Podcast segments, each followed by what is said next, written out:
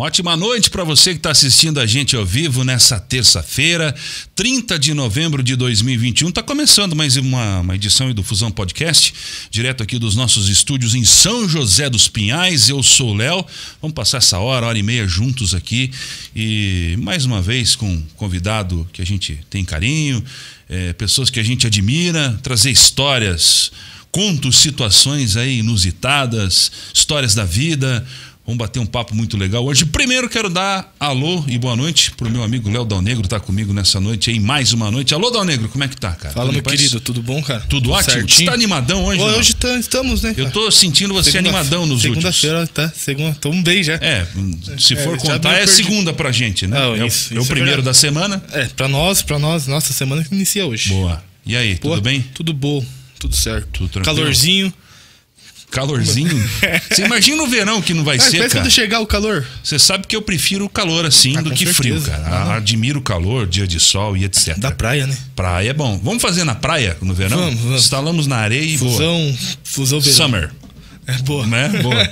Conta pra gente aí quem apoia a gente, quem tá com Vamos a gente lá. sempre, Dá um Negro. Cara, Civic Car, já pensou em trocar de carro, pegar um carro novo pra família, um carro novo pro trabalho, na Civic você encontra. Vai ficar localizada aqui em São José dos Pinhais, na rua Dona Isabel A Redentora, número 2799, esquina com a Avenida das Torres ali.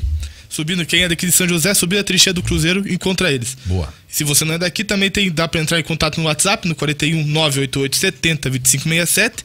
Lá eles fazem uma videochamada, você conhece o carro, se você gostar, você nem precisa vir aqui, eles vão lá, e leva o carro da tua casa para você. Te, você compra pelo WhatsApp agora. Agora sim. Vê tudo. É, tudo. Escuta o ronco. Tudo. Boa. Vê o motor, vê por dentro, vê Boa. por fora. Só risco, não sente o cheiro. Ah, daí também Aí não dá. Ainda tá não, não. Calma, calma. ainda não. Boa. O Instagram deles você encontra também Civic Car Multimarcas, no Facebook Civic Car Multimarcas e o telefone também é o 41 3081 5669. Tem também a Bulé Móveis de fundamento. Tem a nossa mesa aí, a Eco, a Lug que não precisamos. Cadê a Eco? A Eco tá, aqui, ó. tá com você? Puxa aí. Vamos tentar aqui. Mostra a Eco aí. Só não derruba que nem eu fiz esses dias, eu entortei a Eco. Ah, ah foi, descobriu o, o, culpado. Fui a eu. Eco aqui, ó. Você Fui. coloca o celularzinho aqui, ó. Não precisa de JBL. A nossa. Nossa é. JBL não precisa ecológica. Carregar, não precisa carregar, não precisa Não, de... é. É a Eco, né? É ecológica. Isso. É, que mais? Tem a, a Lug que a gente não vai precisar acender. Não, hoje. a lareira hoje não vai. Não parece que tá acesa, mas é, não tá. Não vai ser bom e hoje. também se você quer algo diferente pra tua casa, lá em madeira, móveis, lá eles têm uma equipe de arquitetos especiais para lhe atender. Mais informações na bule.com.br, Bule Móveis no Instagram e no telefone 3501 5996. E a loja física deles na rua Alberto Baliana, número 499, 497, em Santa Felicidade. Boa, lembrando que tem a Bulê ali nas. Eu sempre esqueço ali, no, no Largo, Largo da, da Ordem. Né? Mas você chega lá também, tem vários artefatos em madeira para você. É, você pode conhecer os outros produtos da Bulê também. Se você imaginar algo para sua casa, a Bulê realiza para você é, nesse formato né, de móveis de fundamento. Abre aí já, Dal Negro. Ó, mostra a mesona que a gente tem aqui. Que é Você pode ter uma dessa na sua casa, fazer uma churrasqueira com esse tampo aqui de madeira, que é madeira mesmo, madeira aí de fundamento. Enfim, entra em contato lá que vocês vão é, gostar. E se você não é daqui do Brasil, eles estão. Daí não tem desculpa, né? Portugal, Boa. Itália, Estados Unidos e Canadá. Boa. Fácil. Entrega em todo o planeta. Entrega, não tem problema. Em breve fora da Terra. Marte. Isso, vamos lá. Bom, vocês já viram, deram uma espiada quando o Dal Negro abriu a geral. Abre lá de novo o Dal Negro a geral pra gente. Aí, ó, do meu lado hoje aqui, esse cara que tá há tanto tempo na televisão, no rádio, é um cara que tem uma credibilidade imensa, é um cara que sempre tem aí uma visão muito grande, principalmente com artistas, pessoas que vão ao seu programa de TV, sempre estiveram com ele no rádio, é um cara da comunicação que está há tanto tempo e ninguém da comunicação fica tanto tempo no ar e tem tanta história se não tem caráter, se não é uma boa pessoa e se não tem tanta história quanto ele. Roberto Insa, prazer, meu amigo, mais uma vez estar com você. Bem-vindo ao Fusão Podcast. Prazer mesmo estar com você mais uma vez, compartilhar o microfone aí. Bem-vindo. Muito obrigado. A alegria e o prazer é todo meu. Grande Léo, o, o, nosso querido Dal Negro. E o Juliano faltou hoje? O Juliano hoje ele falou. O que, é, é, que, que aconteceu ele, com ele? É que, aconteceu? o Juliano é estrela. Ele falou: não, vou, vou, vai ter muita estrela. É, Mas olha, é uma alegria estar aqui. Um abraço carinhoso para você que está em casa. E, e, e que momento especial é, é esse momento que, que vocês trazem com o podcast. Você sabe que o, o podcast, para nós que nascemos na comunicação dentro do rádio, aí veio a televisão e agora a internet para nós, Léo, é muito tudo muito novo.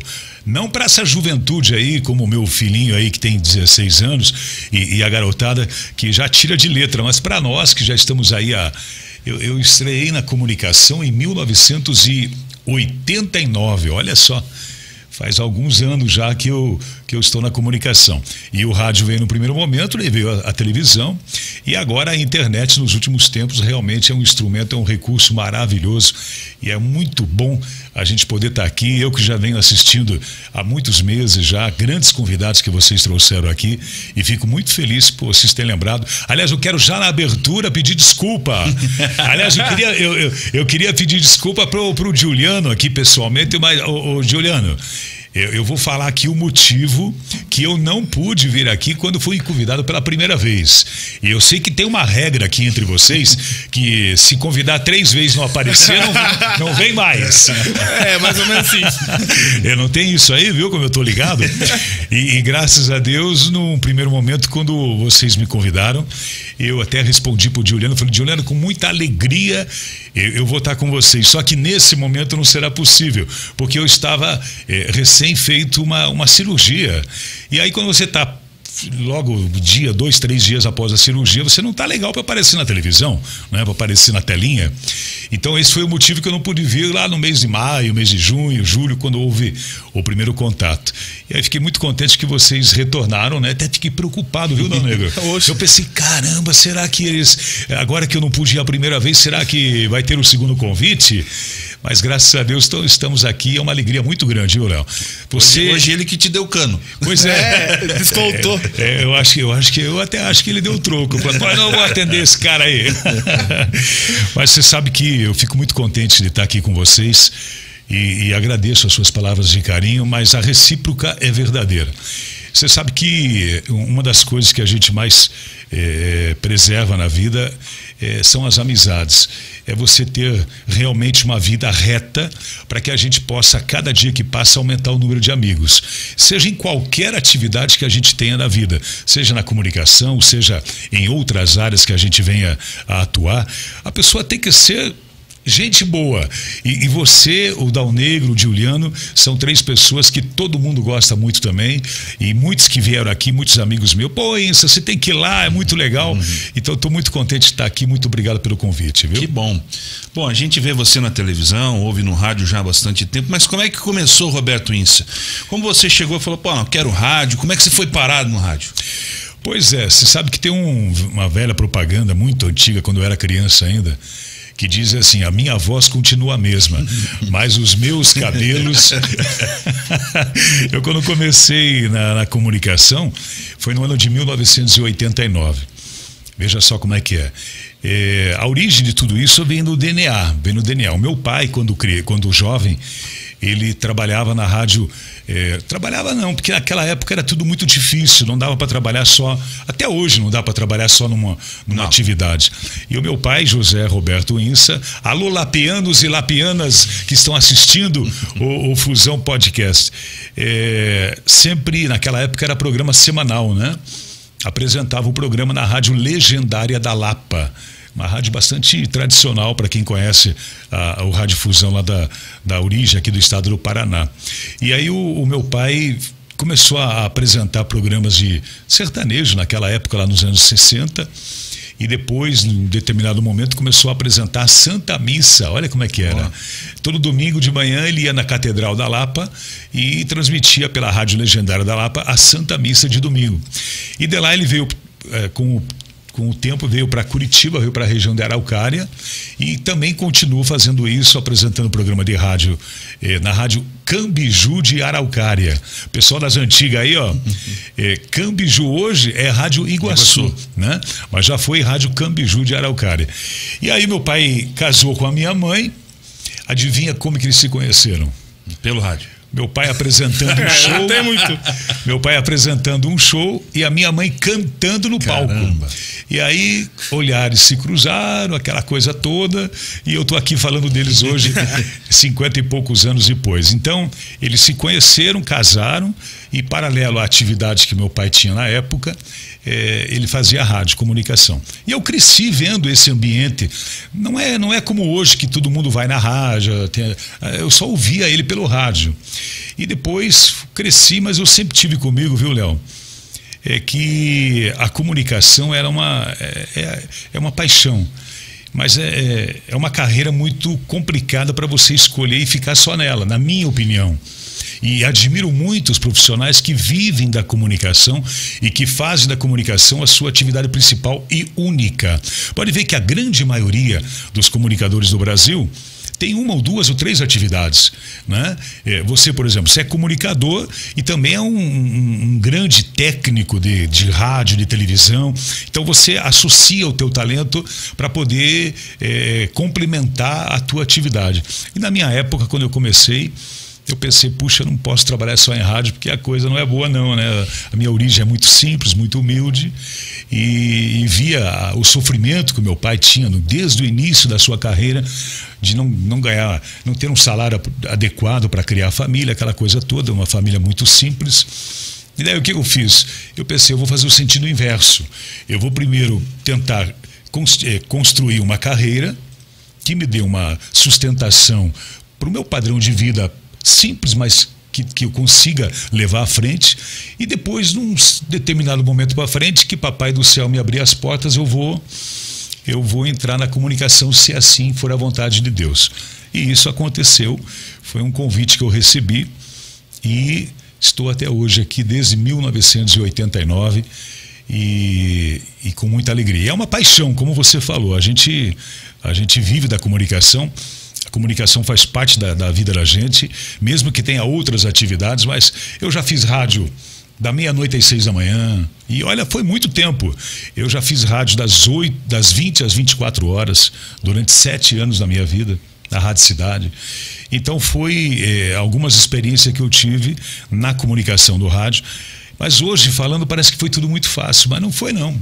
É muito difícil você, como você falou, a gente alcançar o nosso espaço na comunicação. Porque tem muita gente boa. Tem, tem bastante. E hoje a comunicação está mais aberta. Mas naquela época.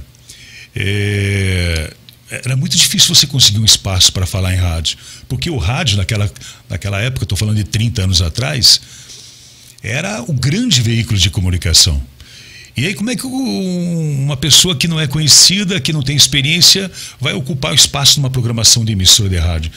Então foi muito batalhado, mas graças a Deus estamos hoje aqui para contar a história. E você ficou um período bom no rádio, aliás, depois continuou trabalhando em rádio, paralelo com televisão. E a TV, Insa, como é que surgiu para você? Porque o buraco é mais embaixo. O rádio ele é muito mais simples, o rádio ele é muito mais humilde. O rádio, uma, duas pessoas dão conta, a televisão é uma estrutura já imensa. Para você ir pro ar já depende de cinegrafista, de uma produção, já tem que ter um roteiro mais elaborado, você não fica tão livre, o tempo é mais curto. Como é que você foi parar na TV como é que foi essa, entre aspas, mudança quando você pela primeira vez chegou no palco e, opa, não é igual na rádio. É. Na rádio é um pouco mais simples. Aqui já depende mais de performance. Eu tenho toda uma questão aí de postura também. Como é que foi isso? Pois é, é eu sempre coloquei tudo na minha vida nas mãos de Deus. Eu venho, eu sou cristão, né? Minha origem é católica e sempre eu aprendi com a minha mãezinha que está me assistindo nesse momento. Um beijo para minha mamãe linda Mir, que está me assistindo aos seus 82 anos de vida. E tá lá a minha fã número um, viu, Dal Negro? Ela sempre diz que eu sou o filho mais lindo do mundo, né? Ah. Mãe é mãe, né? Mãe acha os filhos sempre bonitos. Então, eu, eu sempre deixei tudo nas mãos de Deus. Como eu falei antes, eu comecei a minha vida trabalhando como servente de olaria. Isso tinha os meus 12 anos de idade. Trabalhava nas olarias aqui na região sul de Curitiba, ali no bairro da Caximba, Campo Santana, Umbará, aquela região onde tem bastante olaria ali naquela região. E, como disse antes, a minha família é muito humilde, meu pai era motorista de caminhão, a minha mãe lavava roupa é, para fora, né, para poder trocar através de alimento, lavava roupa o dia inteiro, trazia alimento para dentro de casa. Cinco filhos, eu sou o filho mais novo, o meu irmão mais velho e três irmãs do meio. E todo mundo ali cada um ajudando da forma que poderia. E eu fui trabalhar de servente numa das rolarias que tem ali na região. E a minha mãe é, pensava assim, eu chegava em casa à noite e falava, mamãe, é, não é para mim isso não, eu quero, eu quero estudar, eu quero uma profissão. E foi, foi, foi, sempre estudando. Aí, aquela época, eu tô com 50 e, e alguns aninhos, aquela época com 12 anos de idade, é, quando você precisava tirar uma fotocópia de um documento, Hoje você tira uma foto do celular aqui, tá ó, resolvido. Tá pá, e tá tudo resolvido. Aquela época você tinha que primeiro descobrir aonde tinha ir para a cidade, né? Exatamente. Tem que ir para a cidade. Aonde tinha uma máquina de, foto, de fotocópia. Até tinha uma marca muito famosa que a Isso. pessoa nem falava fotocópia. Vou lá tirar uma, né? Nem existe mais aquela tal de Xerox, né? É. E aí a minha mãe precisou tirar uma fotocópia dos documentos do pai e da mãe e foi até o cartório da região, que é o cartório da cidade industrial de Curitiba, que é na região sul onde eu morava, onde eu sempre morei, as minhas origens. Chegando lá, o, o oficial tirando fotocópia, a minha mãe olhou para ele, olhou para minha mãe, aquela pessoa humilde, ele falou, a minha mãe perguntou para ele: o senhor não está precisando de um menino aí para ajudar tirar fotocópia? Sabe como é que é mãe, né? Mãe faz de tudo para tentar ajudar os filhos. E graças a Deus, naquele momento, é, aquele oficial, Dr. Salmir Lobato Machado, que deve estar me vendo também por aí, e com certeza através dessa força da, da internet pode ver a qualquer momento. É, disse a minha mãe: Olha, nós não estamos precisando. Ele é formado em alguma coisa? Ele é advogado? Ele não. Não, não, não. Ele, né? ele tem 13, 14 anos, 13 anos, trabalha na olaria, no servente, com. Né, pesado, aquela coisa tudo, mas o sonho dele é ter uma, uma carreira, tal, estudar. Aí ele pegou e falou para assim: traz ele amanhã aqui. Aí ela foi para casa, chegou em casa. Eu cheguei em casa no final do trabalho, a minha mãe olhou para mim e falou assim: amanhã você não vai de manhã trabalhar no laria nós vamos no cartório que você vai trabalhar no cartório. Eu quase morri, Caramba. né? Eu falei, para aí, eu não tenho experiência nenhuma. Imagine uma pessoa lá do, né, da, da, da simplicidade de trabalhar em cartório. É, sabe que antigamente, vocês são mais jovens do que eu, mas antigamente, quando você falava assim, vou trabalhar em banco, nossa, é, status. Era uma grande profissão, e até hoje Sim. é digna, uma maravilhosa. Mas naquela época, para trabalhar em banco, ou em cartório, ou em algum escritório de contabilidade, ou é, é, qualquer área administrativa, era muito difícil. Porque não tinha vaga, né? Era tudo muito difícil. Restrito, né? Aí eu falei, mãe, mãe, mãe não, mas como? Eu não sei, não, vamos lá amanhã. Eu fui lá. Entrei, chegamos lá, o Olhamos para aquele cartório, o oficial me apresentou para o irmão dele, nosso saudoso doutor Simval Lobato Machado, do cartório Tabelião, lá da cidade industrial de Curitiba, muito conhecido no meio. Os dois me deram a oportunidade. E essa oportunidade eu agarrei com todas as forças, paralelamente à atividade que eu exercia lá dentro. Num primeiro momento, tirando fotocópia, sendo, naquela época era contínuo. Contínuo. Contínuo, né? Ia no banco, ia fazer pagamento, ia num cartório, ia no outro, ia num cliente. E lá eu fiz uma carreira de mais de 25 anos. Caramba. Nossa. Eu trabalhei mais de 25 anos na área notarial. É, o nome certo é Serventuário da Justiça. Aí eu fui, fui, fui. Aí, quando chegou a maioridade, o, o tabelião já me designou como oficial do cartório, pela experiência tal. Então, foi uma carreira que Deus me abençoou, que foi o que eu buscava para me dar uma estabilidade para que depois eu colocasse em prática, se Deus me abrisse as portas, a comunicação. E como veio a comunicação? Antes do rádio, é, as pessoas já sabiam que eu, que eu gostava, e aí, quando batia o telefone, eh, né, você, ah. alô, tal, aquela coisa toda. E muitas pessoas me convidavam para cantar bingo nas igrejas. Caramba. Aliás, que saudade, Tem uma né? voz boa, vem aí. Que saudade, né, de você participar da é, que fala. As, as, igrejas católicas, principalmente, fazem muito isso. Bastante. Né? Tem a, a Santa Missa de manhã, tem o almoço, churrascão. aquele churrascão, aquela costela, e aí depois do almoço, bingo, né? Bingo, muito todo bom. mundo vai lá muito com a família. E, e aí me convidaram para ajudar o cantador oficial do bingo. Muito bem. E eu comecei a falar em público, mas com muita timidez, e, mas fui pegando desenvoltura, fui, fui, fui, fui. E através desta minha exposição, desde os meus 16, 17, 18, 19 anos, que me convidaram para trabalhar em rádio. A Rádio Cidade de Curitiba, na década de 80, era uma das líderes da audiência, ao lado da, da Rádio Independência, Sim. a rádio da, ao lado da, da PRB2, B2. a Rádio Clube Paranaense. E tínhamos na época, Leonardo, eh, grandes nomes que eram, nossa, eram celebridades da comunicação. Alguns deles, inclusive, passou por aqui, né? Eh, o Augusto Canário esteve esses dias e tantos outros. E aí eu comecei, eh, fui convidado a fazer as folgas do nosso querido e saudoso Luiz Ernesto. Sim. Então ele, ele folgava no, no domingo, eh, pela manhã. Então eu comecei a fazer as folgas no domingo de manhã. Era uma tabela, uma- uma- um horário maravilhoso. Ele me ajudou. Conheço bem. É, aí aí é, as folgas do Ari Soares. Lembra do Ari Soares? Sim. Do Aqui Agora, do Sim. Paraná.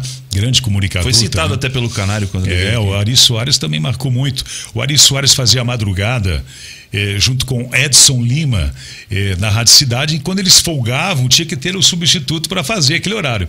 Então eu trabalhava sexta para sábado, da meia-noite às seis da manhã na rádio, ia trabalhar no cartório o dia todo, aí no, no dia seguinte trabalhava também das nove ao meio-dia, uma hora da tarde, e, e domingo à noite, domingo de manhã eu fazia o Luiz Ernesto, e à noite, no domingo, eu fazia as folgas, num primeiro momento, de um comunicador que é aqui de São José dos Pinhais. Muito querido, muito bacana, Adir Vieira, lembra? Não sei se vocês lembram. Ele falava assim: Alô, Adir. Ele falava assim: Meus amigos e minhas amigas do rádio, eu amo vocês.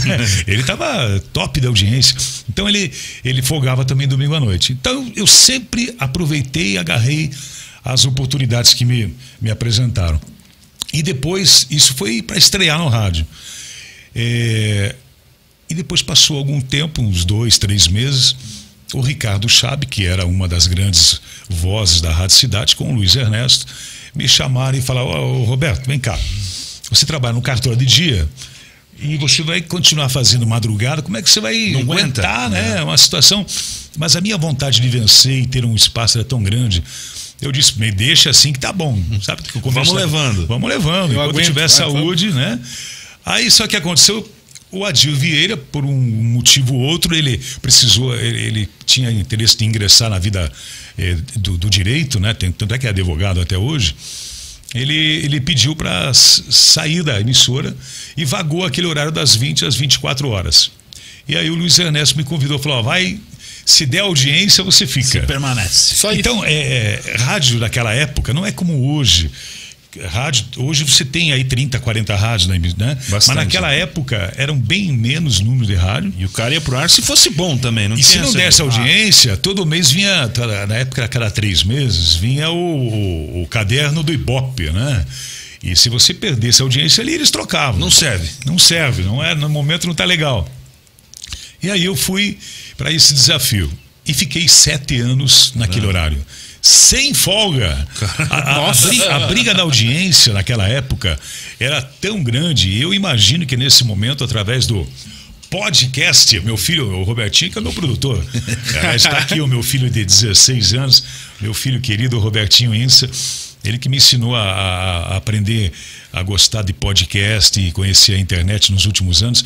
Ele falou para mim, ó, fala podcast, não é, não é podcast, né? É podcast. É, o, o- o Robertinho, hoje, hoje você tem vários é, é, é, veículos de comunicação. Naquela época, a briga da audiência era tão grande, mas tão grande, que você não dava folga nem para os comunicadores. Né? Como eu era o folguista daqueles que estavam lá há muito tempo, quando eu assumi o lugar da noite, não tinha ninguém mais para substituir. E aí eu fiquei sete anos. E assim foi. Em 1991, lá estava eu, né? É, antes, porém, eu, eu fui convidado porque quando eu trabalhava fazendo, eh, cantando bingo nas igrejas, eu fui convidado pelo nosso querido, também saudoso, porque faz muitos anos a grande maioria já, Já já, já está lá ao lado de Deus.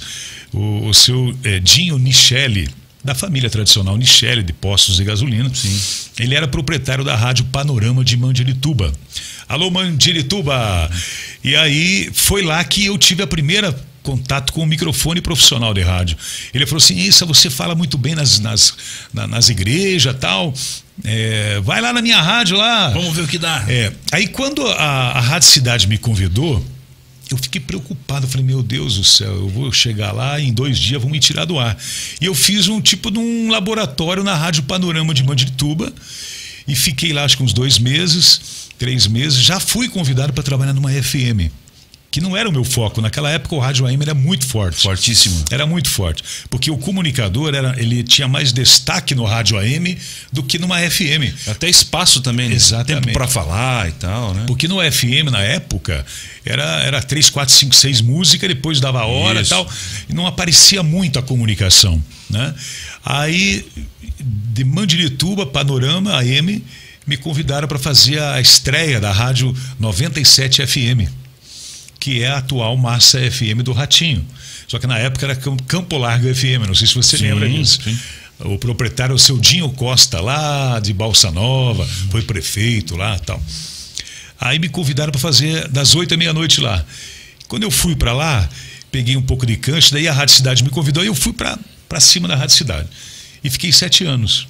E nesses sete anos, para minha alegria, e Papai do Céu sempre me ajudando, eu acabei fazendo, continuando né, o primeiro lugar naquele horário.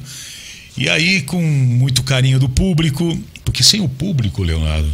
Não, não vai, né? Isso. Não adianta você querer fazer o que o que for possível fazer.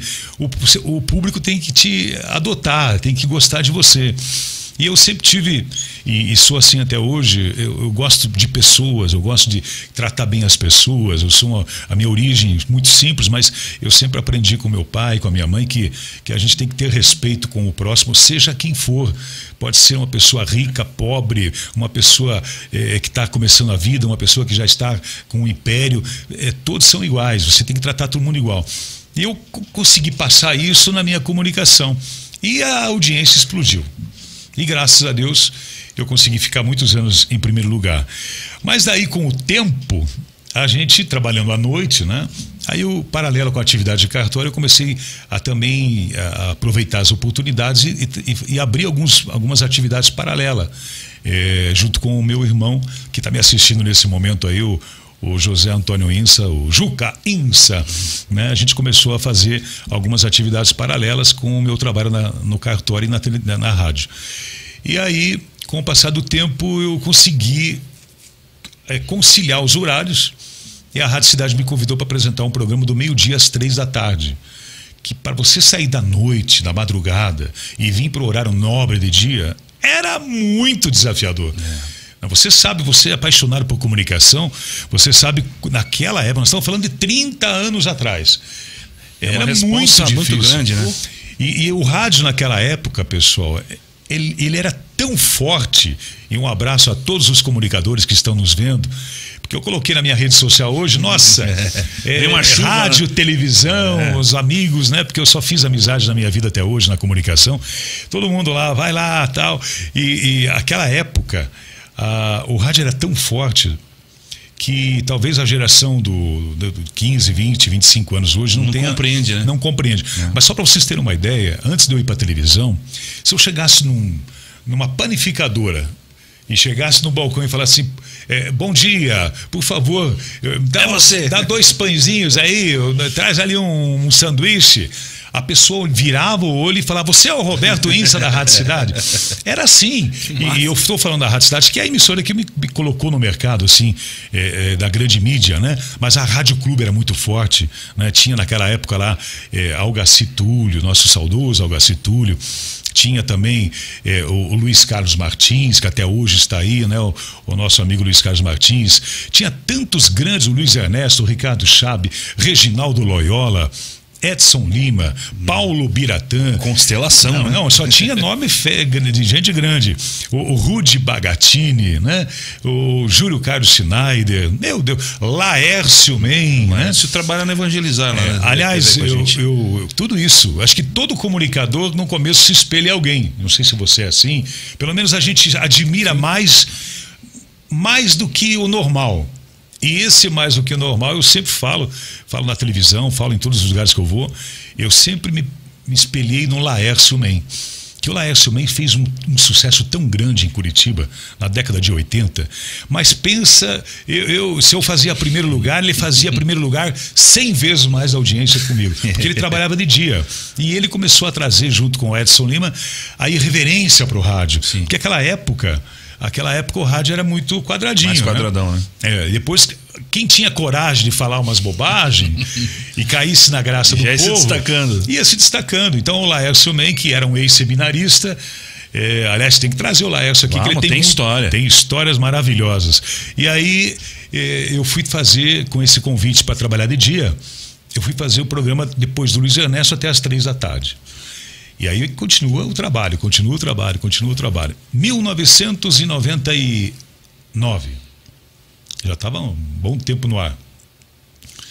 E o sonho daí vem para onde? Quem já saiu da cantando é. bingo em igreja, já é, saiu da olaria. É, saiu da olaria como office boy no cartório, daí foi trabalhar em rádio da madrugada, rádio da noite. E aí, de dia, graças a Deus, sempre pontuando, brigando ali primeiro ou segundo lugar com os, os amigos da Rádio Independência, da Rádio Clube.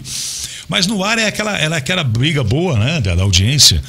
Mas fora do ar são todos amigos. É verdade. Todo Graças mundo... a Deus. E roda muito também, né, Inson? Sim, um dia o cara tá trabalhando com você e tal. Exatamente. Você olha para o lado, tá o cara ali com você. Isso aí é, é muito legal, é muito gostoso o que é, o rádio proporciona. É, né? Sem dúvida. E na época, a gente, como eu sempre fiz o. Até ah, isso é interessante a gente falar, pessoal que está me assistindo. Tem muita gente que me pergunta, pô, se você nunca quis apresentar programa policial? Porque naquela época, até hoje, é muito, forte. é muito forte. Naquela época, o pessoal que fazia programa policial, é, é, realmente, quando tinha oportunidade em grandes emissoras, meu Deus do céu, era um, uma loucura, né? Tinha o Ricardo Chave na Rádio Cidade, Sim. o Algo Túlio na Rádio Clube Paranaense. Luiz Ernesto também apresentava. Luiz Ernesto, programa de comunidade. Zé Domingos. Tal. O, né, o, o, Zé Domingos na Rádio Colombo, lá, durante muito tempo. Na Rádio Independência. É, tinha o JP, tinha né, o, o próprio Gilberto Ribeiro, né? Enfim, toda essa turma boa estavam é, arrebentando. E eu, eu, naquela época, eu optei em não fazer o policial. Porque eu, eu, eu sempre tive na minha vida é, o, o, carinho de conversar com as pessoas. E eu sentia que se eu fizesse programa jornalístico, primeiro que era uma concorrência muito grande, só tinha gente grande. Mas eu pensei, eu vou, eu vou pegar o lado de, de, musical, entretenimento, porque imagina, eu fiz 10 anos lá das 8 à meia-noite, eram quatro horas por noite. E não é fácil. Nossa, Quem ouve tá acha que é tranquilo. Horas, cara quatro horas. Lá. E aí, a, e, a, e a Rádio Cidade tinha um, uma tradição que era o ligue, peça e ouça. Dá trabalho, hein? Tem muita gente que me ligou, hein? Imagina que tem muita gente que ligou lá, ligava lá pro telefone da rádio, demorava muito, as pessoas iam no telefone público. Não conseguia ligação. Não, e não tinha celular, não tinha nada. Difícil. Era ir no telefone público e tal. Telefone de discar ainda. É, sem dúvida. E aí, quando conseguia a linha, oi, Roberto, e aí a gente batia um papo. E aí você passava a ser amigo da pessoa, como se estivesse dentro da casa da pessoa. É, chorava com as pessoas, é, ficava é, feliz com as pessoas. Quando acontecia alguma coisa de alegre, era alegria. Quando a pessoa ligava lá, tinha pessoas que ligavam e ah, eu tô triste, eu perdi meu marido hoje. Aí você tinha que ter uma, uma comunicação mais de, de amigo. Amparo, né? Olha, é, é uma, uma experiência maravilhosa. Aí em 1999, 1999, é, eu estou na Rádio Cidade aí de dia, já com outro momento da carreira, já reconhecido, graças a Deus, audiência maravilhosa. Aí a, a nossa querida Leonor, puxa vida, você lembra da Leonor? Não. A Leonor da, da, da CBN, da Rádio Cidade. Ah, agora sim. A Leonor ela trabalhava na produção do meu programa e ela falei, por isso que eu falei assim, baixei o tom, porque ela faleceu agora recentemente. Sim. Um beijo para a família e para os amigos da Leonor. A Leonor entrou no meu, no, meu, no estúdio lá na, no lado da TV Bandeirantes, na Rádio Cidade, que é do grupo Joel Malucelli. Chegou e falou assim: Insa, tem uma, duas moças aí e querem conversar com você e é do Hospital Pequeno Príncipe. Eu falei, pô, manda entrar. Porque todos os programas que eu apresentei na minha vida, eu nunca é, proibir acesso, seja de quem for. É, músico, artista, é, é, fã do rádio, ouvinte de rádio, sempre a ordem, a orientação era entra. Vamos falar pelo menos, né? Pelo menos eu vou, eu, eu sempre vou receber com carinho, até hoje sou assim. Aí quando entrou, tal, foi pro intervalo lá, e aí, tudo bem? Tudo bem? Olha, fulano de tal, seu amigo, ah, sim, um amigo meu da, da né, que me conhecia da minha vida. Me, te indicou para que a gente está aqui porque nós estamos numa corrente, uma corrente muito grande para ajudar a Associação Criança Renal do Hospital Pequeno Príncipe, que cuida das criancinhas doentes e que estava com uma dificuldade financeira muito grande. Eu falei, ah, é, e o que, que eu posso ajudar? Não, a gente está aqui é, tentando pegar 50 reais, Caramba. uma colaboração de 50 reais, com cada amigo que indica amigo. Naquela época, 1999, a dívida deles, é, o pessoal que, que participou disso deve lembrar, era mais ou menos assim, uns 12 mil reais, mas era muito dinheiro. Sim, naquela época, época, né? É. Aí, quando daí entrou pro ar de volta, aquela coisa toda, aí eu peguei, voltou para mim novamente, depois que foi uma música, eu olhei para elas e falei: puxa vida, o que, que eu posso fazer para ajudar vocês? Como assim? Falei, não, tudo bem, eu posso pegar 50 reais, vocês vão sair, mas eu não. Agora eu estou me sentindo mal, porque o que nós podemos fazer junto, usando a minha amizade e tal? Eu não sei, elas falaram. Eu falei, mas elas eram todas enfermeiras, pessoas Sim. ligadas ao hospital. Aí eu peguei, e na hora Deus me iluminou e falou assim: pensei assim, e se a gente fizer um show beneficente. Caramba. Com pessoas que atraem o público. E a gente. Toda a receita vai para vocês, para as criancinhas. Isso, legal. As, as, as, Brilhou. Nossa, Mas também. Brilho, imagine. Aí elas não entenderam muito. Falei, vai ficando aí. Cada intervalo eu ia falando, né? Quando chegou no final do programa, a gente saiu, ficamos Você mais uma estava hora. no programa? Eu ao vivo ali, Caramba. atendendo. Viu, não? Você acha que é fica aí é, chorando? É, atenção, hein? Você que está ouvindo rádio, quando toca a música, o comunicador está sempre fazendo alguma coisa. Sempre. Aí, quando terminou o programa, a gente sentou e falei: para aí, eu tenho uma ideia aqui. Qual a ideia? Eu vou convidar cinco atrações, amigos meus que eu fiz ao longo da carreira, que eu ajudei aqui na, no rádio e tal, e que eu tenho certeza que eles tendo agenda, a gente pode conciliar uma data e fazer um evento beneficente. Marcamos uma reunião para o dia seguinte, eu já liguei para vários amigos meus, e quando falo amigos meus, são hoje os famosos que estão por aí. Né?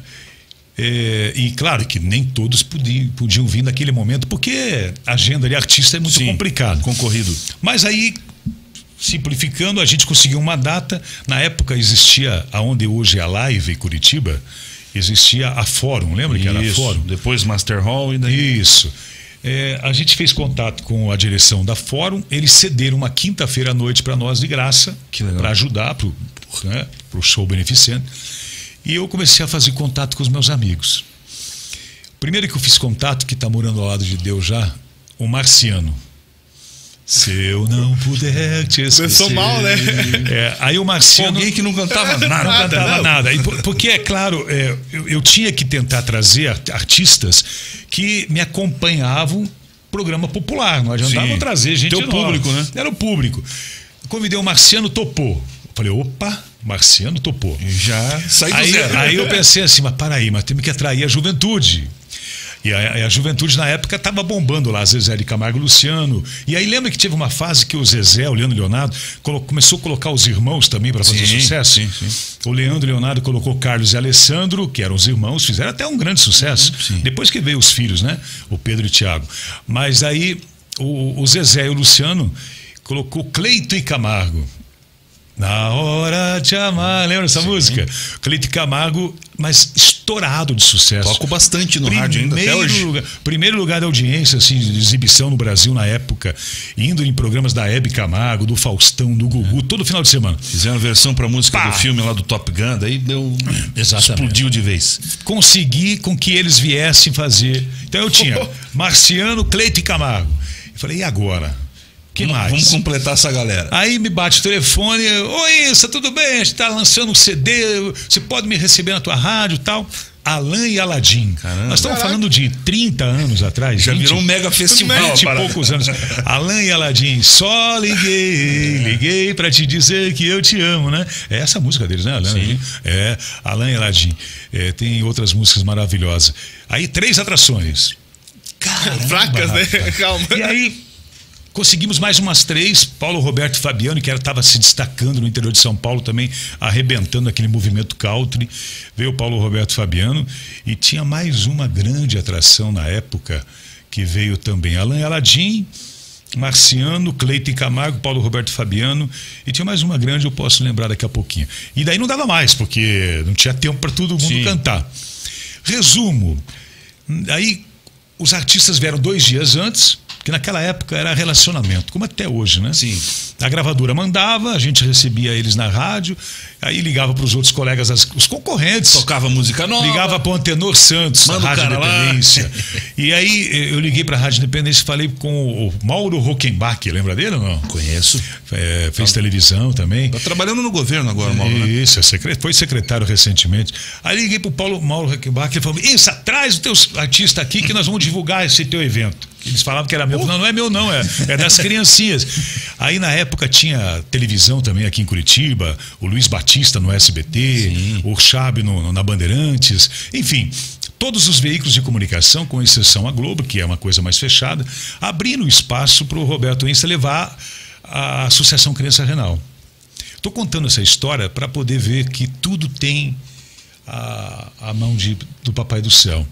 E quem me conhece, quem acompanhou essa trajetória, sabe exatamente que tudo que eu estou falando é verdade. Eu corri em todos os programas, todos. Claro que quando tinha concorrência direta, eu não aparecia. Sim. Tem que ter respeito, sim, claro. Eu não ia no programa do meu concorrente que nós brigávamos na Vamos audiência lá. e eu ir lá. Então, eu fazia com que os artistas entravam em cena, eles atendiam muito bem e foi feita uma grande divulgação. Resumo. Como a gente ficou divulgando na rádio, nós colocamos 2.500 Nossa. pessoas. Que coisa, hein? Por uma quinta ainda, à noite? Noite. Acontece que foi assim uns 10, 15 dias de divulgação e muitos empresários se sensibilizaram, né? Porque a, a causa era nobre. E aí o que, que aconteceu?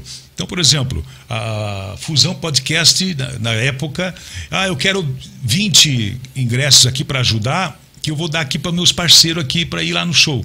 Isso aconteceu. E chegou no dia, todos os ingressos vendidos. Olha que alegria. Pagou toda a despesa, custeou tudo a despesa que estava lá, a Associação Criança Renal com problemas. E aí foi 5 horas da tarde, 9 de junho, foi o dia de 1999. É, é, não, a 9 de abril de 99. De 99. Começou a fechar o tempo. Caramba. Fechou o tempo, fechou o tempo, fechou o tempo. Chuva, chuva. E sabe que Curitiba, quando chove, Vem forte. a coisa pega, né? E chuva, e temporal, e temporal, e temporal, e temporal. Chegou o horário do show, nove da noite, que era pontual, das nove até as onze e meia da noite. Um dilúvio em Curitiba. Caramba. E aí, todos nós da, do hospital, as médicas que estavam envolvidas, todo mundo, e agora, e agora? Ninguém aparecia. Caramba. Abriu as portas. Que drama. Começou a chegar só os mais chegados, os amigos da imprensa, que a gente convidou todos aqueles que abriram as portas tal. E aí, 9, 9, 15, por aí, eu falei para os amigos, e estavam todos os artistas comigo. Eu falei, meus amigos, a causa que todos nós abraçamos é muito nobre, está aqui todas as criancinhas, algumas delas vieram aqui para prestigiar, e nós vamos entrar nesse palco e vamos fazer uma oração e vamos agradecer a Deus que o objetivo foi cumprido. Que era levantar recursos para ajudar as crianças.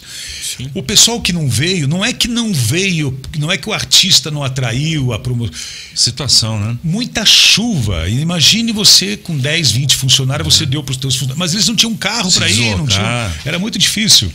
Mas mesmo assim, deu lá mil pessoas. Era para ter duas mil e quinhentos, mil pessoas. Foi chegando, foi chegando, foi chegando. E aí o show começou, eu apresentei o show, me deram essa oportunidade, apresentei o show.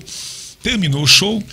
No dia seguinte, olha como é que é. Cheguei em casa, olhei para minha esposa e, e triste pelo fato de não ter se enchido a, a casa. Faltou, né? Cerejinha. Sabe, faltou a cereja, aquela multidão aplaudindo os artistas que também vieram de graça, sem cobrar nada.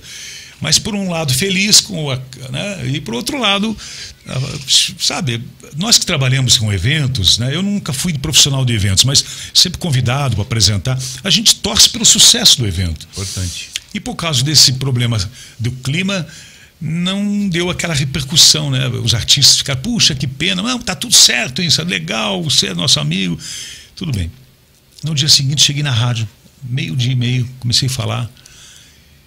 Duas e meia da tarde, entra no estúdio. O Mauro Rockenbach. Caramba. Que era o meu concorrente da Rádio Independência. Que a Rádio Independência era da RIC Record. Isso. Uhum. Aí foi a música pro intervalo. Eu falei, ei, Maurinho, tudo bem? Vim aqui para te abraçar. E tem um jeitão. Eu fui ontem lá, a, a, representando a Record, a RIC e tal. E eu vim aqui para te fazer um convite em nome Caramba. da direção da nossa televisão. Porque junto comigo lá estava o Roberto Gaida, que era o diretor-geral. E ele foi lá e, e, ele falou: o que, que é esse cara que está falando aí? Porque, porque não deu um microfone para comunicador que a já gente fala, né? E eu estava lá apresentando essas atrações e, e já com uma experiência, né? Mas televisão nunca fiz na vida. Daí eu olhei para você, tá de brincadeira comigo. Imagine, um dia antes eu nem dormi à noite de estado de nervo porque não tinha dado aquela, né, resultado que nós gostaríamos. Mas agradecer a Deus pelo objetivo cumprido. Aí eu falei, você está de brincadeira. Falei, não, é, o pessoal da televisão, da direção, quer falar com você. Que hora você sai? Eu falei, tá hora. Então, seis horas esteja lá.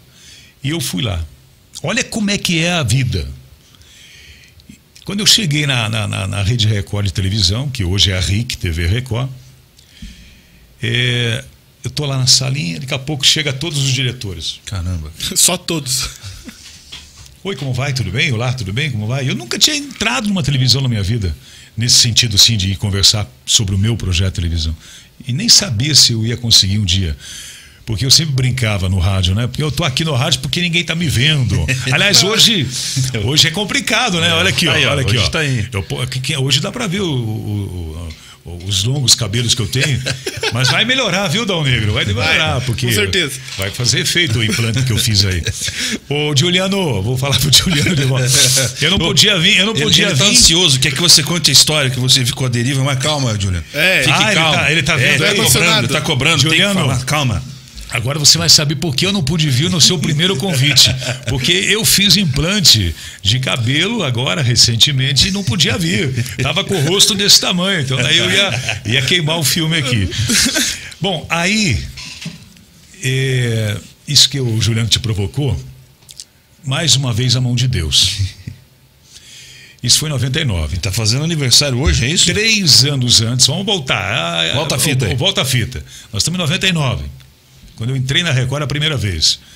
Três anos antes, no dia de hoje, olha como eu até coloquei na rede social hoje, que é um presente poder estar aqui e poder ter, dividir com o seu público e com.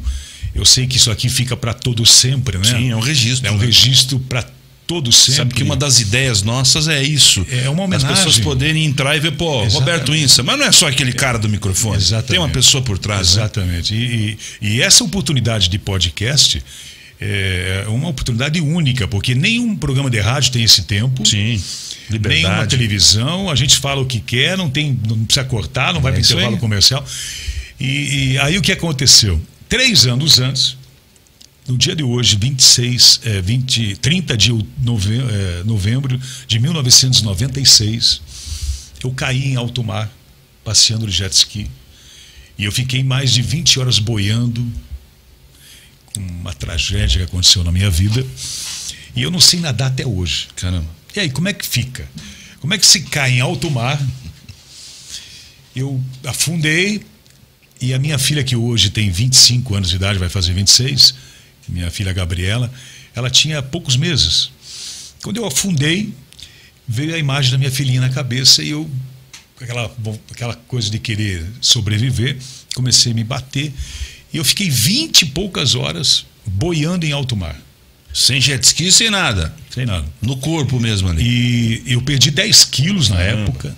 Tava morrendo, meu fígado estava estourando. Não, o sol, sol e o é, sal derrete é. o cara. Não, eu caí duas, três horas da tarde do sábado, era início de verão e tal. E foram me achar, um pescador me achou meio-dia do domingo. Caramba, que drama. Foi um milagre. E essa madrugada aí, como é que foi isso? Foi, não, é, por exemplo, há 25 anos, olha, olha como essa data é interessante. Eu estou muito contente, até falei para o meu filho quando eu estava vindo para cá, para o Robertinho, eu falei, olha, 25 anos atrás, ao invés de eu estar aqui conversando na comunicação com queridos amigos e com esse público maravilhoso, eu estava quase morrendo, afundando em alto mar.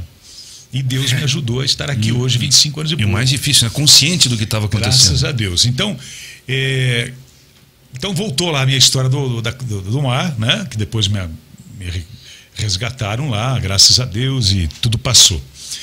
E aí, quando entra o diretor-geral da emissora, Roberto Gaida, que hoje deve estar no Rio de Janeiro, pela Rede Record, quando ele olhou para mim e falou assim: O que, que você está fazendo aqui? Eu falei: Ué, me convidaram, né? Me chamaram, eu tô aqui, pô. É pra eu ir embora? Então tá bom, tchau, vai. O que, que você está fazendo aqui? Eu falei, "Meu, o negócio é o seguinte. Aí o, o Cruz, que era o diretor operacional, você deve conhecer o Cruz. Conheço. O Cruz, muito experiente, falou: não, doutor Roberto, esse aqui é o Roberto Insa, da Rádio Cidade. Ele trouxe os artistas aqui, fez um evento muito bacana na cidade e tal. Mas ele tem um perfil que nós queremos aqui para um projeto novo que a, que a Record Nacional estava orientando as, as afiliadas dos estados a ingressarem com produtos locais. E nós temos interesse nele em fazer um programa de auditório. Pô, quando ele falou aquilo, Caramba, até então eu não sabia o que estava acontecendo. Tá perdido lá. Só ele me chamaram. Quando ele falou aquilo, eu. Pá, paridade.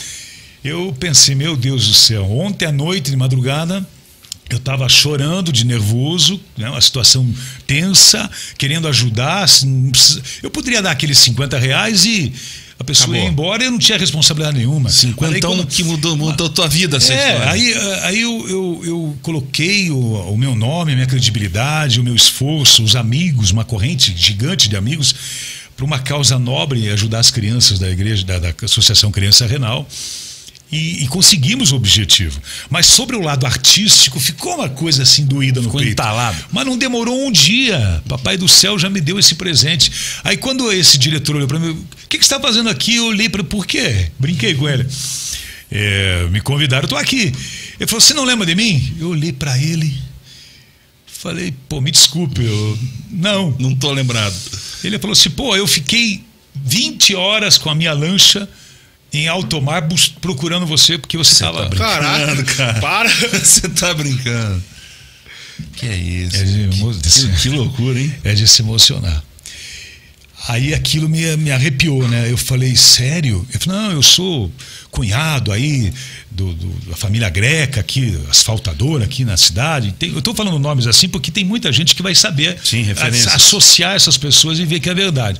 E eu tenho lancha lá na Marina Las Palmas, lá em Pontal do Sul. E quando aconteceu a tragédia de vocês caírem no mar, que era eu e mais um amigo nosso, todo mundo pegou as lanchas, embarcações, Foi a ajudar. capitania dos portos, helicóptero do governo, e todo mundo foi para o mar. Só que o pessoal me procurou para um lado, para o lado de cá, o lado da, da, de Caiobá, e eu fui para alto mar, lá para trás de Ilha de Currais. Sim. Nunca iam me achar de lancha. Só um pescador que Papai do Céu colocou naquela, naquele trajeto. Longe, hein? Longe, muito longe. Quando ele me pegou, que eu desmaiei, caí em cima do bote dele e tal. O nome do pescador, Roberto. Caramba, mais um. O nome do pescador, até hoje, lá no Atame. Quem conhece o Roberto Pescador no Atame? Ele que me salvou, salvou a minha vida, né? Depois de, depois de Deus, foi ele. Aí eu caí em cima dos peixes lá, ele me deu uma água, tomei, apaguei. Já pega um pro- peixinho aí. Aí fui para o hospital, fiquei me recuperando, aquela coisa toda. Dois dias depois eu fui pagar minha promessa, porque imagine você ficar 20 horas em alto mar, boiando, sem saber nadar. É, eu pedi para Deus, de Nossa Senhora Aparecida, que eu sou devoto de Nossa Senhora Aparecida, que se eu tivesse a oportunidade de sair dali com vida, eu ia fazer de tudo para doar às pessoas aquilo, aquilo que eu podia né, ajudar. E uma das demonstrações foi essa, esse evento que eu fiz aí, e tantos outros que eu fiz sem ninguém saber. E ajuda pessoal mesmo, às vezes uma família. O rádio na época era um- uma maneira que as pessoas que precisavam estavam na carência, tinha pessoas que que estavam morando na rua e não tinham o que comer e no rádio. É. Chegava lá, com todo respeito, tinha muitos que não recebiam, mas a Rádio Cidade sempre foi aberta e a gente sempre ajudava. Quando não podia, fazia vaquinha, aquela coisa toda. Aí eu olhei pro, pro doutor Roberto e falei, puxa, agora eu tô lembrando que o- os seus amigos lá tal. Pois é, meu amigo, eu conheço a tua história toda, os teus amigos, você é uma pessoa que tem muitos amigos, todo mundo gosta de você, todo mundo chorou, eu chorei, nem te conhecia, chorei procurando você. Porque os bombeiros falavam, a, cap- a capitania dos portos, que é, que é a, a polícia do mar, né? Igual a BPTran no trânsito, Sim. a capitania dos portos. Pô, vinte e poucas horas, todo mundo dizendo que eu não sabia nadar. Esqueça. Perdeu, né? Procura o corpo, né? E olha que interessante.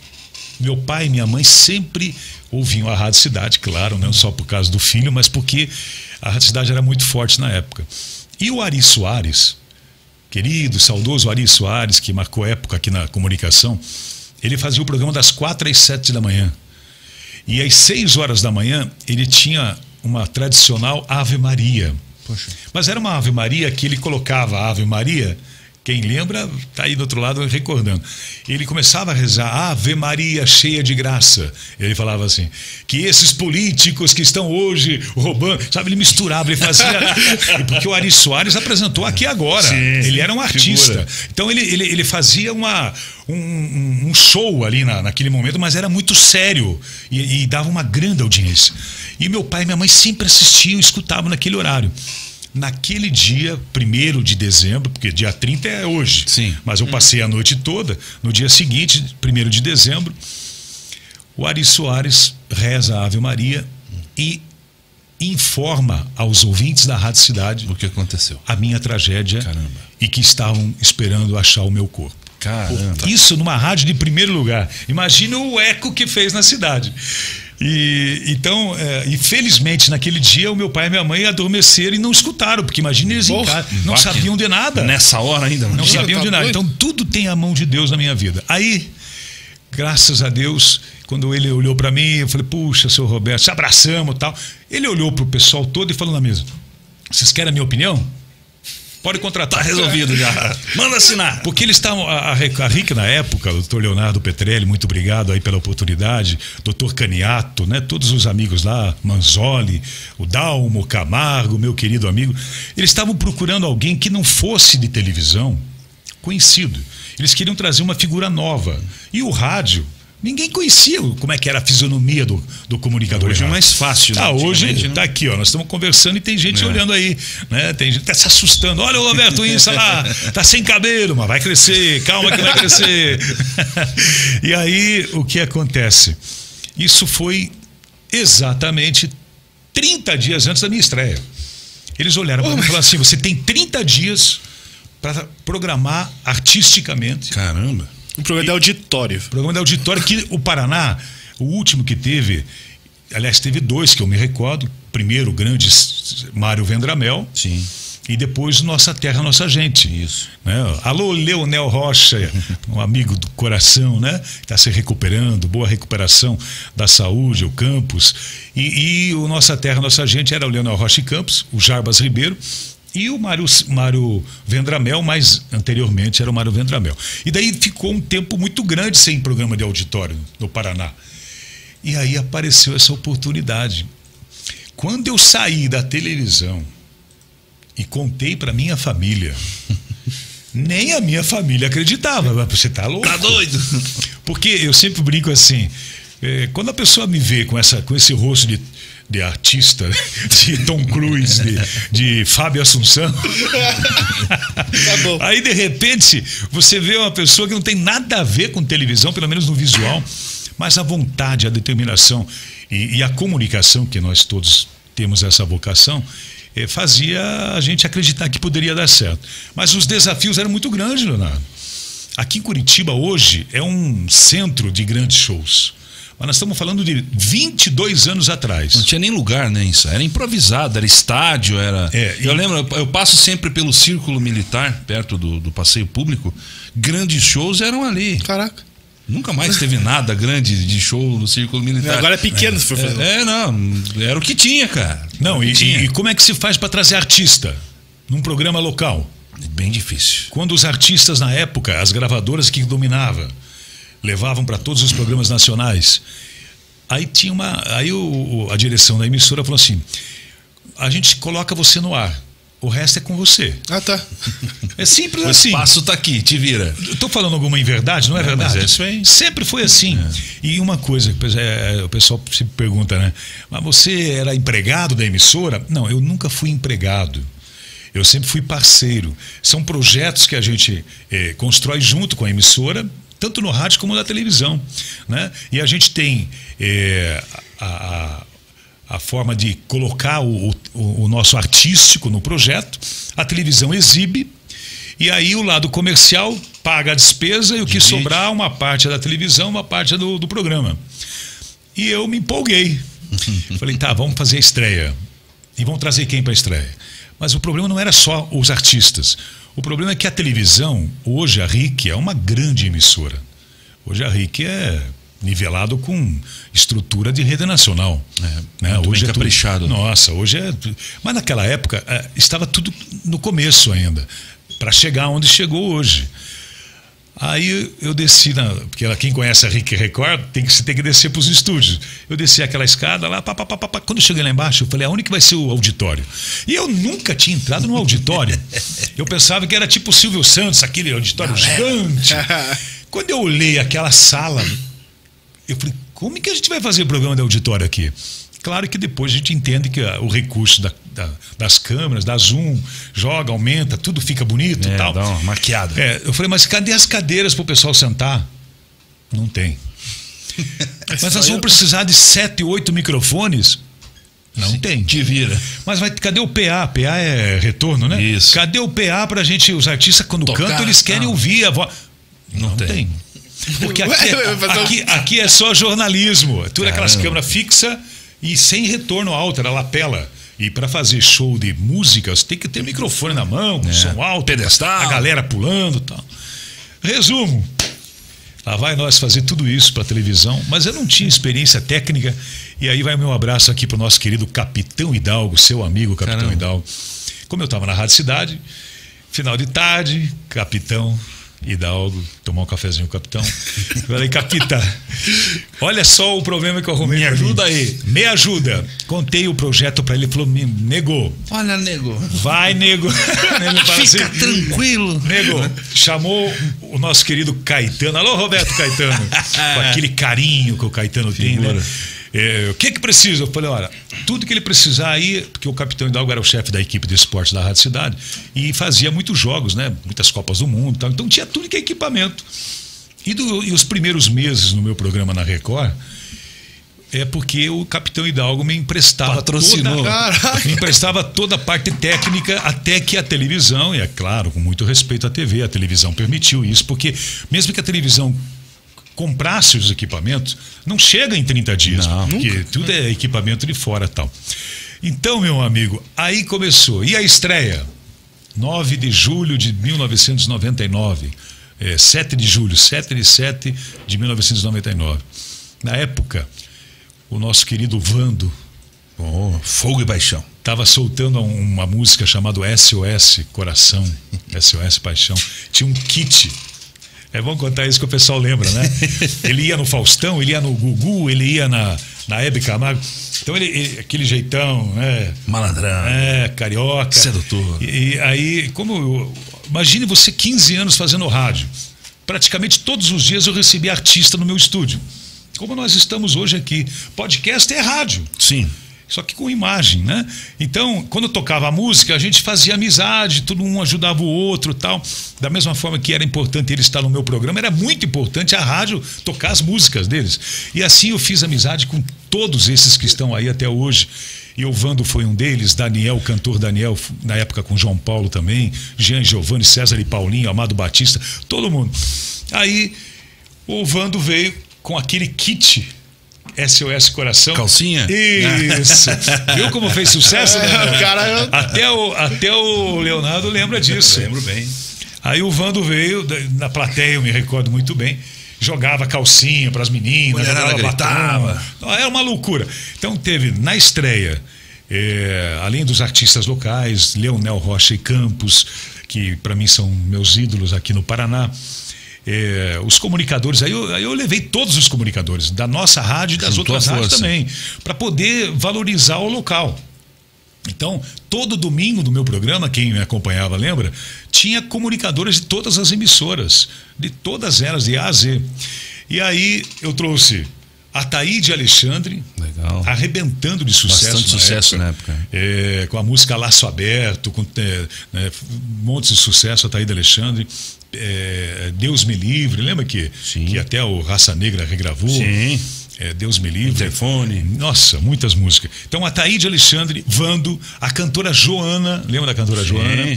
Né? A cantora Joana. Nessa época ela devia estar lançando lá aquela música Tô Fazendo Tô Falta. fazendo falta. Isso, isso aí. Lembro Você, bem. Você também é da minha Lembro idade. bem, mas eu andei É, por lá. tá se entregando eu, também. eu, eu andei por lá porque meu, meu- meus pais tinham amizade com o Mauro Rockenbach. Então meu sonho era trabalhar em rádio e televisão, eu não sabia por onde começar. Daí um dia o Mauro foi lá em casa e leva lá o guri lá pra ver lá. Daí eu fui lá e tinha o teu programa, tava rolando, foi o dia que foi o molejo.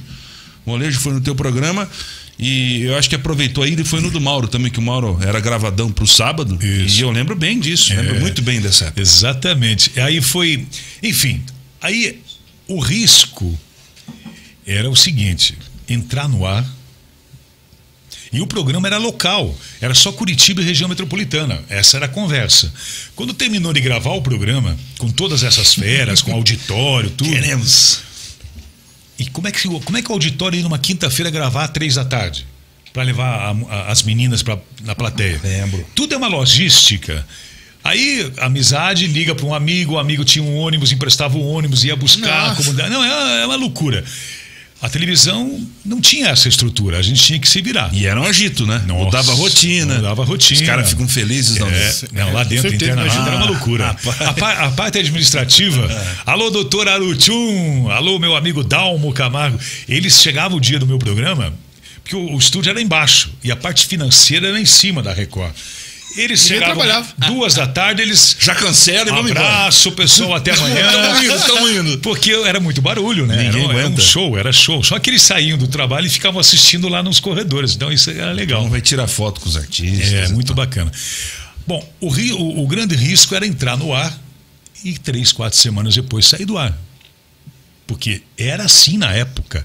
Se você não, tivesse, não, não, não correspondesse, até na audiência, Não, e, a tua pegada, isso, era, era, ficar. era usada demais, porque a gente não via isso na TV aqui no Paraná. Não existia isso. Não- antigamente, como você frisou, Mário Vendramel, etc. Mas era um outro tempo, uma outra galáxia.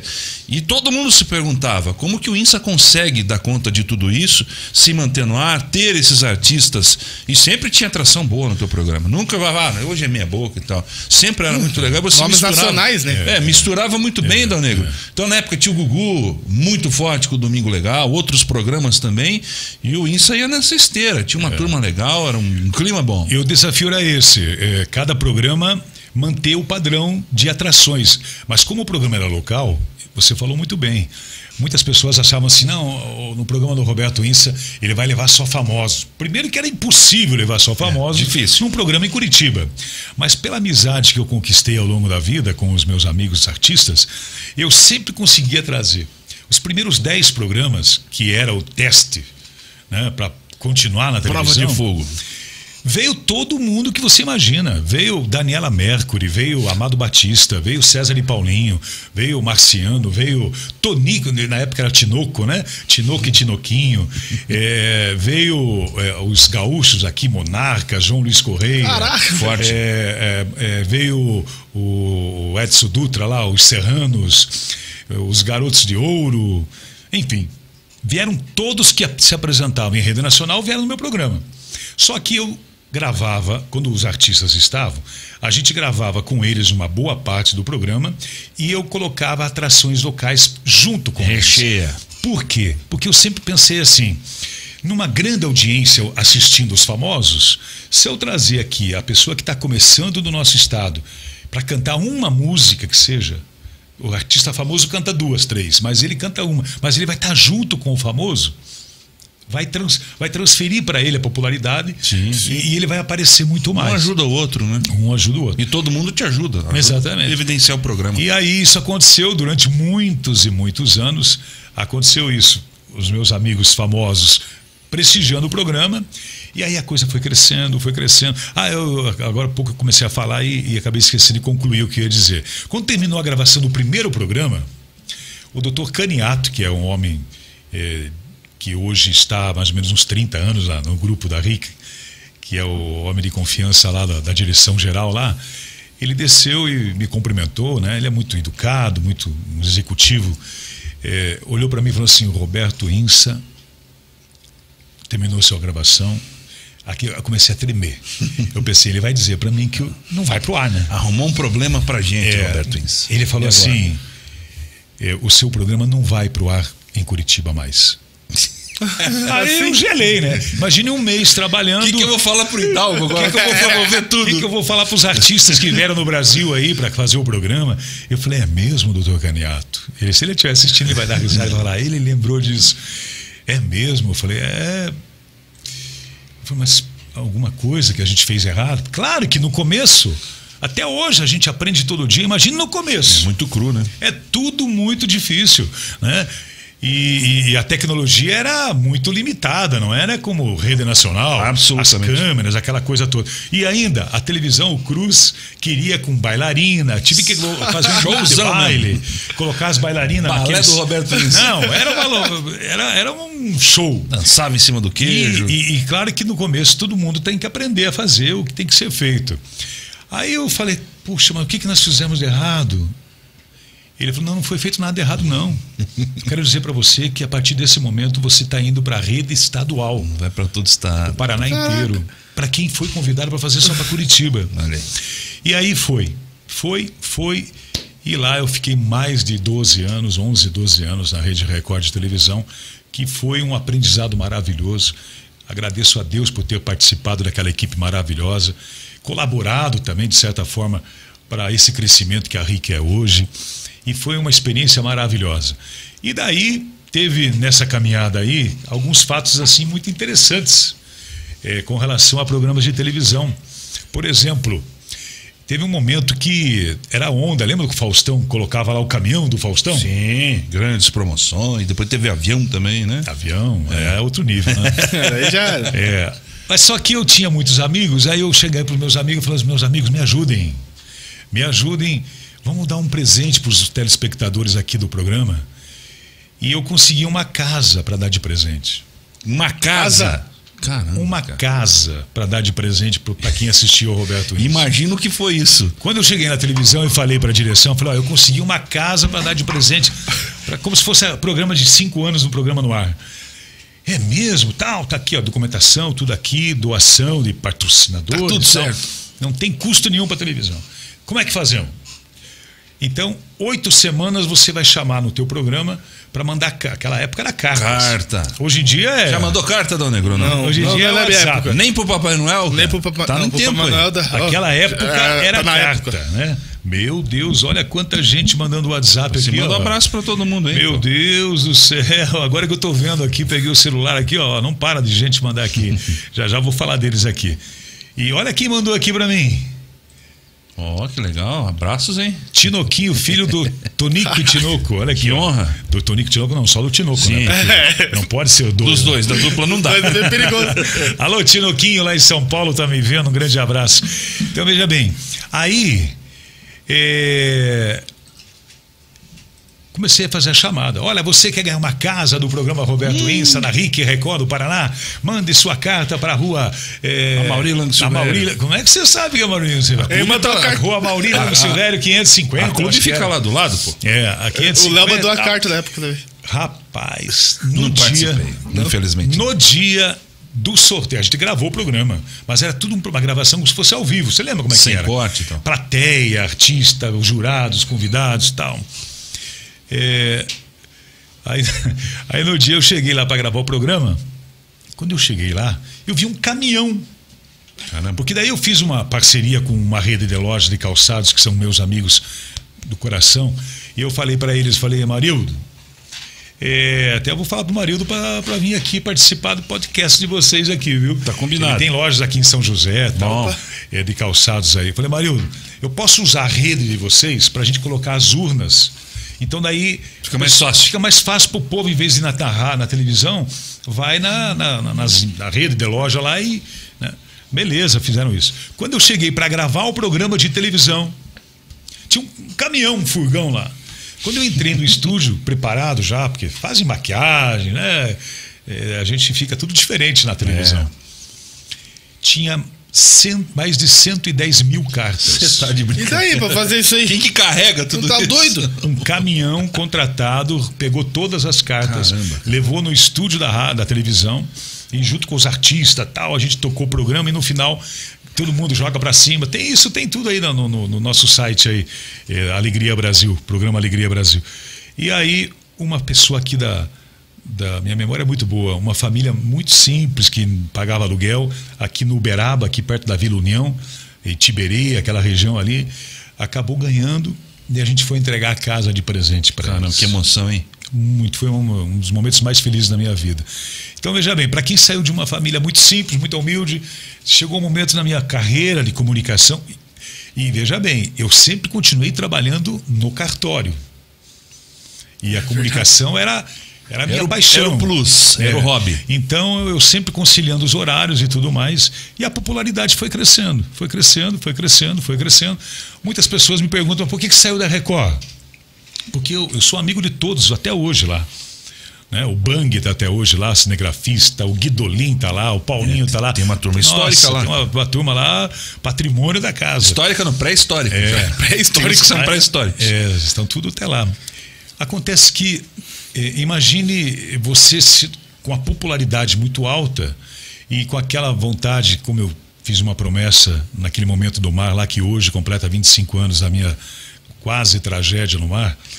eh, a cada dia eu, eu tinha mais vontade de ajudar as pessoas, as comunidades e tudo mais. E com os meus patrocínios eu fazia muito isso. Então chegava final de ano, eu, eu comprava lá 5, 10 mil presentes de Natal, brinquedos, e, e distribuía na- na- nas comunidades carentes, ia nos colégios carentes, fazia fazia uma, uma- um acordo com a direção do colégio para a gente doar para as pessoas, mas sem qualquer tipo de outra intenção a não ser de fazer um trabalho social. Sim. E tocando a minha vida. Só que a coisa foi crescendo tanto que chegou um momento que a minha própria família falou assim: escuta, Tá perdendo controle. não dá mais. Porque além dos teus amigos e patrocinadores que estão te ajudando, tá saindo também bastante do nosso dia a dia, da nossa luta. Né? E aí.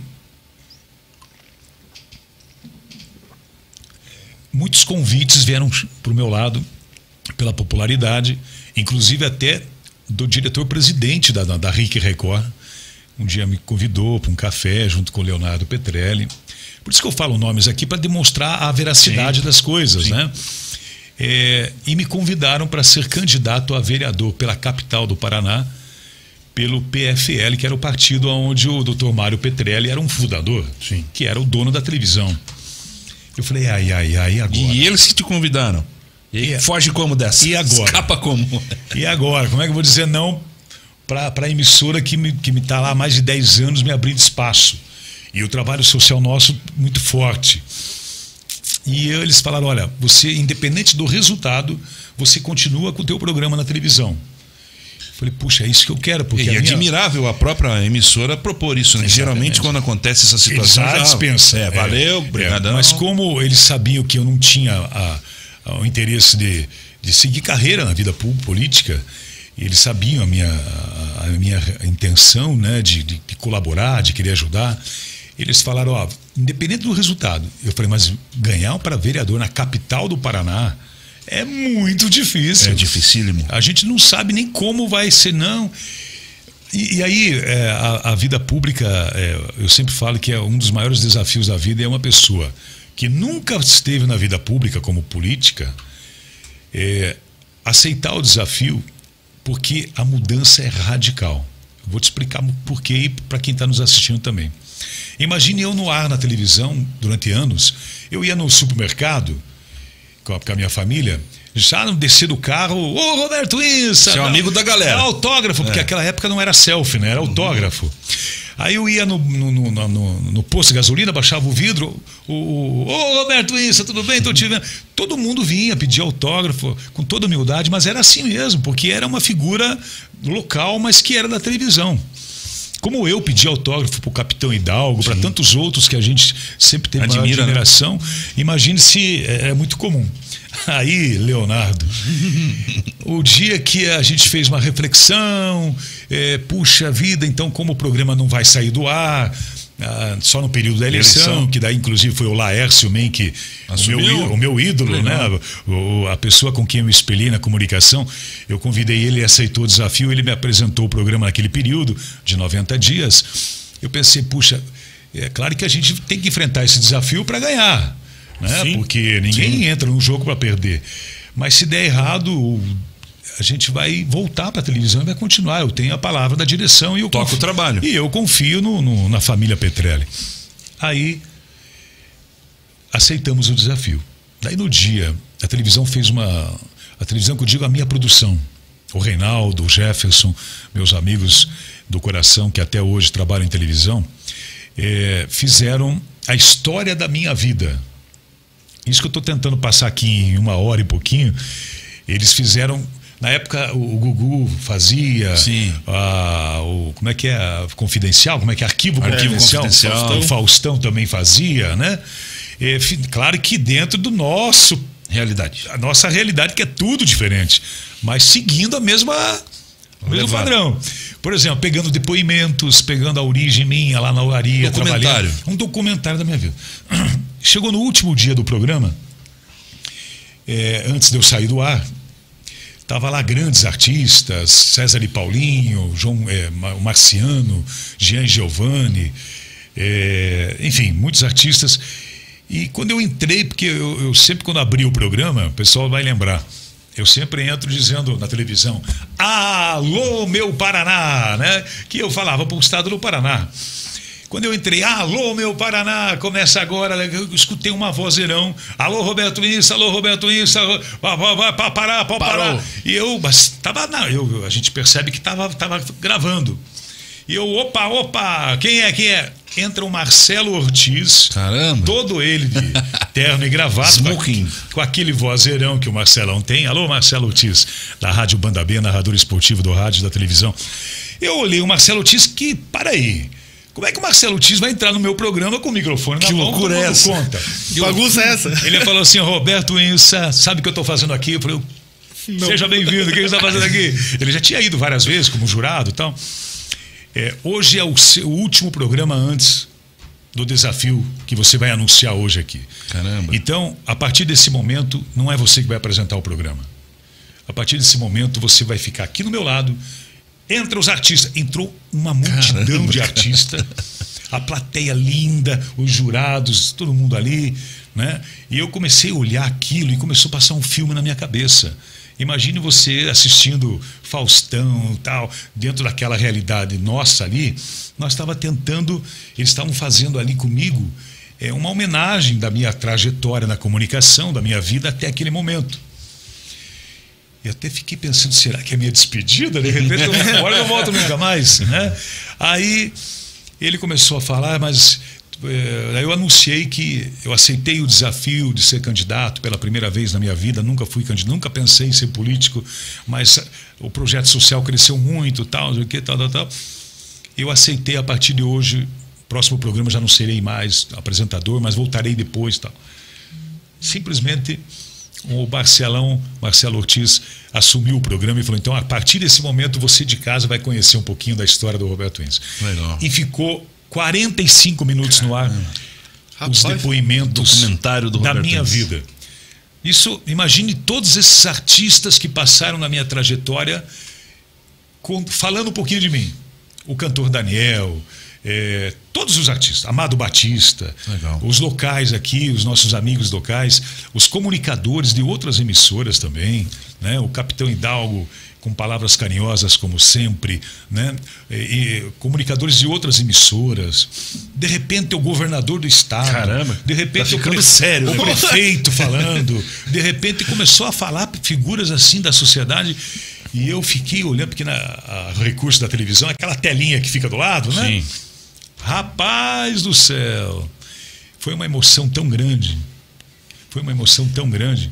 E, e daí no final apareceu, quando terminou a imagem, meu pai tinha recém. Foi em 2004 isso, a primeira eleição. E meu pai faleceu em 2002. E no final, hum. a voz da locução, adivinha de quem era? Hum. Pegou o coração, hein? Daí é, Lia Lago. Hum. Lia Lago. Ela mandou uma mensagem para você aqui daqui a pouco. A Lia Lago. Alô, Lia Lago, um grande abraço. Está fazendo sucesso na, na FM é, lá em Santa Catarina. Isso. Nossa FM. Nossa FM. Um grande sucesso lá. Um beijo para a Lia Lago. A Lia Lago, com aquela voz profissional dela maravilhosa, emocionante. Ela narrando tudo aqui, no final ela falou assim: Roberto Insa, ele não pode estar tá aqui agora, mas se ele tivesse, aparece a figura do meu pai na televisão, que morreu, tinha morrido dois anos antes. É. Aí eu, aí eu despenquei. Hum, tem que Haja coração, amigo. É. Aí eu despenquei, tá aí, no, tá aí no canal do YouTube do programa Alegria Brasil, tudo isso. Aí todo mundo abraça, abraça, foi aquela festa, chuva de papel, Caramba. tal, não sei o que, tal, seja o que Deus quiser, vamos, vamos aí, vamos pro trabalho, tal, não sei o que. Muito bem. Fiquei três meses fora do ar. Três meses depois, eleição de 38 vereadores, de 1.500 candidatos em Curitiba. Eu fiquei entre os 10 mais votados. Caramba. E fui eleito vereador pela capital em 2004 a televisão cumpriu exatamente o que nós tínhamos falado. Vou, não só porque eu ganhei, mas voltei, continuamos fazendo o mesmo programa, tudo igual, não falava de política, só o mesmo programa. Daí, alguns anos depois, na reeleição, na reeleição, eu sentei com a televisão e falei: é, a primeira vez vocês me convidaram, agora ou eu paro ou eu continuo. Como é que fica? Aí eles falaram: não, você tem que continuar, o seu trabalho está muito bom. Aí eu fui para a reeleição e ganhei a reeleição, dois mandatos na capital. Aí é, eu, eu, não estava me sentindo muito bem porque a rede Record cresceu tanto, mas tanto. Tinha mudado muito, né? Muito. Daquele, daquela porque Record primeira que você é, chegou. Eu, eu, eu, quando eu quando fazia o programa na hora do almoço, do meio-dia até uma hora, uma e meia, eu trocava horário com o Netinho na Record, com o Tom Cavalcante, é, com a Eliana. Então eu ia lá para São Paulo, eles, né, a gente sempre estava fazendo esse, essas aparições lá também. E, e aí a televisão nacional começou a ocupar esses horários do almoço. Sim. E a televisão local começou a colocar a programação local. Vai empurrando. 8, 9 da manhã, 10 da manhã, daqui a pouco era 9 e meia. 6 da manhã. É, e aí, como o meu programa era tradicional há muitos anos, mais de 10 anos, é, no horário do almoço, eu senti que o meu público não ia não me achar mais. Aí eu falei para a família Petrelli, eu falei, puxa vida, olha, minha vontade de ficar aqui o resto da vida, mas eu sei com essa dificuldade de horário que vocês têm que estar tá remanejando e tal, eu acho que está na hora de eu perceber que eu não posso atrapalhar a programação nacional. Sim. Aí, puxa, mas fica aqui e tal, vamos colocar você à noite. E aí eu fiz o, o, melhor do. Lembra que tinha o melhor do Brasil com o sim, Márcio Garcia? Sim. Era Márcio Garcia, né? É. É. a Record lançou o melhor do Brasil. E aqui no Paraná era o melhor do Paraná. Pô. Eles falavam: você vai parar com o Roberto Ince e vai colocar o programa O Melhor do Paraná. Gravação no Teatro Paiol. Programa sábado à noite, depois da novela Escrava Isaura. Olha! Já vem com tudo isso. Eu fiquei empolgadíssimo. Eu falei: opa, vamos fazer essa experiência. Fiquei mais ou menos uns quatro meses, sábado à noite, mas é outro público.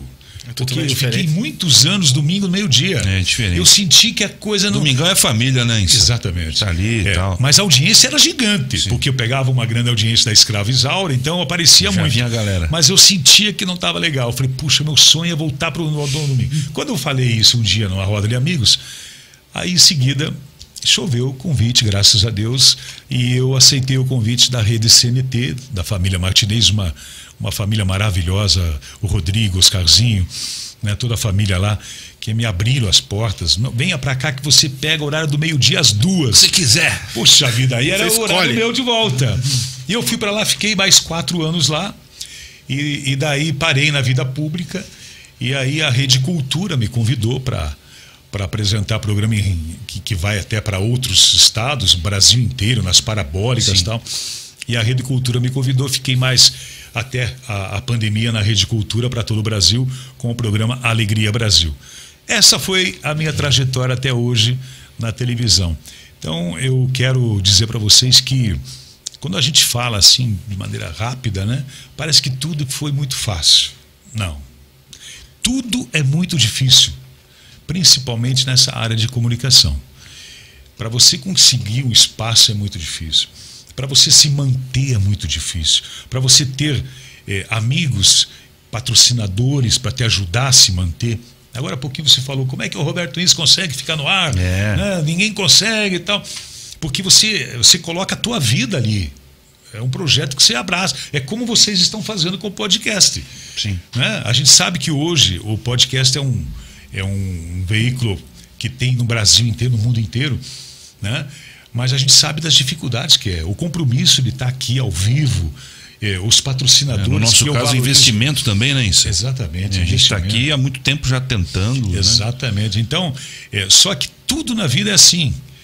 E, e tem algumas histórias assim muito interessantes na televisão. Porque quando eu estreiei na televisão, imagina só, se eu fosse um cara bonito que nem o Leonardo, né? É lindo. Pega ele lá, corta pro Leonardo lá. Lindo, lá. olha isso, olha. Olha eu, olha eu dirigindo Maravilha, programa. uma maravilha. Até tomar uma aguinha para É, vai. ligar aqui, ó. A Olha beleza. lá, ó. olha lá. Se eu fosse um cara boa pinta que nem o Leonardo, até ah, va- vamos tentar, mas pô, pega um cara como eu, né, que, que não tinha um rosto padrão de televisão, isso há 22 anos atrás. O começo era uma gozação. Eu falo hoje da boa. E na época, por mais que a gente sentisse assim que, puxa, que maldade, ficarem comentando, fazendo tiração de sarro, né? Como é que é hoje? Bullying, fala, né? Bullying. É.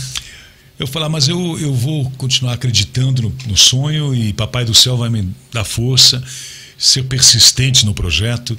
Então, no começo, tinha muitos comentários assim: Ô Roberto, isso, cara, por que, que a imagem do teu programa é, é diferente do Faustão? É diferente, pô, é diferente, é diferente do Gugu, Ninguém é diferente entende. da Hebe Camargo, do Tom Cavalcante. Nós sabemos o motivo, quem trabalha na comunicação, mas o telespectador não sabe. Não compreende, né? Porque quando você pega, terminava o meu programa, por exemplo, na Record, terminava uma e meia da tarde, aí entrava a Eliana, em rede nacional. Nossa. Eu, eu nunca me esqueço. Uma vez o, o, o Vando veio várias vezes no meu programa, mas uma das vezes o Vando veio no meu programa. É, você é luz, é a estrela e lua, cantando aqueles grandes sucessos. E ele no meu programa e eu assistindo em casa. Terminou meu programa, duas horas depois ele estava no Faustão. Caramba, cara. Então, a comparação é muito grande de ver a imagem do artista. Por causa da tecnologia, porque aqui nós tínhamos uma tecnologia limitada. Lá em São Paulo era top. E, em si já era bem limitado comparado ao de hoje, mas a diferença era, gritante muito daqui para fora, Era né? muito grande. Então, por exemplo, vou dar um exemplo para o pessoal entender. O, o, o, o Vando, no meu programa, ele tinha um aspecto visual, uma fisionomia de, de uma pessoa de 70 anos de idade. e lá na, na, na, na TV Globo, parecia que tinha 35. Sobrava luz. Metade. Porque é tudo perfeito. É, luz muito boa. É. Eu, quando fui no programa do Ratinho, no SBT, que ele me convidou lá no Boteco do Ratinho, eu me achei o homem mais lindo da televisão. Porque, Então o ratinho é mais feio do que aquilo que Meu Deus. porque a, a televisão feita em rede nacional, com a tecnologia de ponta, tem filtro, tem é tudo diferente, né? Uma outra ocasião eu fui no programa do Netinho, lembra do Domingo da Gente, né? Eu fui lá, ele me convidou, fui lá, é, também fiquei uns três, quatro minutos no ar com ele conversando. Meu Deus, a minha pele era maravilhosa, parecia que eu tinha 20 anos mais novo. Aí chegava aqui, gravava com as nossas câmeras tudo limitada no sentido não é crítica à, à nossa TV, era a realidade. Sim, e o custo muito O alto, custo- né? Uma câmera que custasse, sei lá, 20 mil reais na época, aqui, aquelas de lá custavam 200 mil. Então era É, outra. a- a, pra- diferença realmente é gritante, para que as pessoas realmente entendam hoje. é, Uma emissora aqui do Paraná, a, a tecnologia possibilitou chegar próximo, né? Aproximar. É. Mas uma emissora de televisão com uma câmera muito boa hoje em dia custa 100 mil reais. Vocês dá aqui. ver pelo futebol, né? É, a TV Globo, por exemplo, câmeras a partir de um milhão de reais. Mas é fácil. É outra conversa. Não, e daí? Aí é, É tranquilo, né? Aí é tranquilo. Tranquilinho. Então, é, são experiências que a gente viveu na comunicação e até hoje a, a pandemia veio, deu uma segurada legal. Sim. Muita gente pergunta, Roberto, você vai voltar? Olha, essa pandemia, agora completando dois anos, praticamente em março, é, mudou muita coisa. Mudou tudo, né, Insa? Mudou tudo. Isso aqui é uma mudança da pandemia. É. É, o, o, fortalecimento da internet eu atribuo muito, ela já vinha crescendo muito, mas na pandemia, por falta de produtos novos na TV aberta, fechada, e com a qualidade que está sendo gerado pela TV, pela, pela, pelos canais de YouTube e rede social, é, é um, um divisor da águas na comunicação. É o futuro. Sim. Né? Um aparelho desse aqui, você vai em qualquer lugar do mundo e, trans, e transmite ao vivo. Faz tudo. Com imagens. Faz tudo. Se comunica de todas as maneiras. Né? Exatamente. Né? Mas é uma história que eu fico muito feliz hoje mesmo, tendo 50, 54 anos que eu fiz agora na última sexta-feira. É, eu me sinto é, lisonjeado de poder, poder contar essa minha trajetória na comunicação desde 1989. Mas digo para você, que se não fosse a minha fé em Deus, em Nossa Senhora Aparecida, determinação e a generosidade dos amigos, dos cantores, principalmente dos telespectadores e dos ouvintes do rádio, ninguém chega onde eu consegui chegar em tão pouco tempo, 20 anos, fazer uma história dessa, né? E graças a Deus eu fico muito feliz, porque aonde eu vou hoje, a minha mulher que brinca comigo, né? Ah, meu Deus, até, até aqui o pessoal te conhece. eu, eu, eu, vou contar um, um, episódio. Eu nunca, o meu sonho era conhecer os Estados Unidos. Até esses dias eu estava aqui vendo, assistindo vocês e o, o Nascer Bandeira, o Sim. Nascer Bandeira, o, o, o, Nasce, o, o, o Nascimento. O Nascimento. O Nascimento. Alô, Cavalão, Nascimento da, da Rádio T contou que foi para os Estados Unidos, uhum. contou a história dele e tal. Aí eu fiquei pensando também, eu falei, pô, eu também tenho essa história. Aí eu cheguei nos Estados Unidos, eu, quando eu fiz 40 anos de idade, sonho de conseguir ir para os Estados Unidos. Se deu de presente. Aí, dois anos antes, começou a pagar passagem, aquelas coisas todas ali, quem tem né, tudo programado e tal. Fui eu e minha esposa, fomos para os Estados Unidos conhecer Nova York. Aí, Nova York, nossa, outro mundo. Choca. É. Muito bem. Aí eu tô lá, fomos ver a, as torres gêmeas aonde caiu tal, aquela tristeza danada. E, e, não tinha nem levantado a nova ainda tal. Faz muitos anos isso. Aí o que aconteceu? Deu aquela fome normal e, e comendo nos Estados Unidos, não nego. Ai, ah, ai, Isso é uma maravilha. É terrível. E ainda bem que eu olhei lá de longe, tinha uma grande rede de sanduíche que até hoje Conhecido. tem em Curitiba, conhecida. Vermelha. É, aí só que lá não era no chão, assim, era num prédio. Você, você tem que subir vários andares e ir lá no prédio, lá em que cima. Loucura. As lojas, assim. Aí nós olhamos num prédio lá, aquela marca tradicional dessa grande rede de loja. Na dúvida é aqui. É lá que nós vamos matar fome. Subimos lá, tal, fiquei bem na janela olhando lá onde caiu as torres gêmeas. E, a, e como eu não falo nada inglês, nunca aprendi a falar inglês. Meu filho de 16 anos que está aqui fala fluentemente e eu não sei falar inglês. Passou a minha fase e não vou aprender nunca.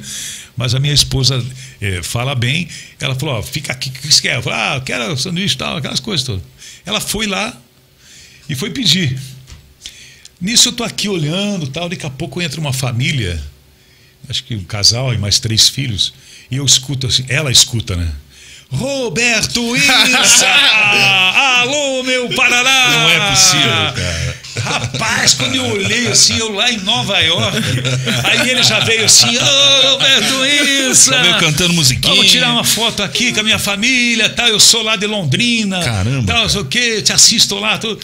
A minha mulher parou quando ela veio, ah, não, quando ela, ela, quando ela voltou, ela falou: até aqui! é muito bom. Oi, São né? histórias verdadeiras. Nessas histórias que você contou, falou de é. artistas, pessoas que estavam começando, estão começando. Viralizou, você postou esses tempos aí, um artista. Para quem não assistiu aí é, no Instagram do Insta e tal, a gente vai passar, ver se você reconhece quem é o cara. Tá no ponto aí, Dal Negro? Tá ou não? Cadê o cara? Vai, solta lá pra gente lá. Na Record ainda, hein? Isso, olha lá. No ano 2002. O pessoal tá confundindo o áudio. Consegue reconhecer quem é aí, Dal Nego? Sabe quem ah, é? É porque já me falaram, né, cara? Não é o Zezé de Camargo, não. Não, não. Ah, não então, calma, então eu confundi. Vê lá quem, quem que você acha que é esse cara aí. É, você tá olhando ali, eu tô olhando lá, é. porque eu também tô vendo. Olha lá, quem é ele? é, essa é carinha aí. Falta cabelo hoje. Quem é ele? Quem é ele? Olha lá, olha lá. Olha lá, tem bailarina. Tudo que eu falei tá ali, ó. Olha lá. Isso no ano 2002, gente. Lá dançando em cima do Há queijo. 20 anos atrás. Esse homem lindo aí que vocês estão vendo e não estão reconhecendo é o Eduardo Costa. Perdido lá. A primeira- Sabia que e, fazer. e o sorriso lindo do. Agora o Eduardo Costa tá com uma boca que vale um Nossa, e carrão zero, E hein? foi a primeira vez que ele se apresentou na televisão Caramba. fora do estado de Goiás. E o mais legal, hein, Sam, lá. você trouxe. Como é que você trouxe? Como é que surgiu? Você lembra como é que pintou esse convite? Já tem um cara aqui, vamos levar aí, que faz É assim? mais ou menos assim. Parou na rodoviária aqui, esse maluco aqui, Não, dá pra na levar? realidade é o seguinte, como ele fala aí nessa, nessa matéria aí que, é pra- que viralizou agora recentemente, eh, nesse dia aí eu estava gravando um especial de Jean e Giovanni. Caramba. Pensa em 2001, 2002, o que, que era Jean e Giovanni? Pesadíssimo, né? Pela, né, vamos dar as mãos, um, dois, três. Era o maior sucesso do Um momento. movimento country estourado. Exatamente. Então estava muito cheio o estúdio, a galera estava lá, muitos convidados. Jean Giovanni no, no, no- camarim. Meia hora antes do programa, e só ia ter Jean Giovanni. Era especial do Jean Que Giovanni. homem lindo, gente. Olha lá. Meia hora antes do programa, o meu querido amigo, é, divulgador de, de, de artistas, né?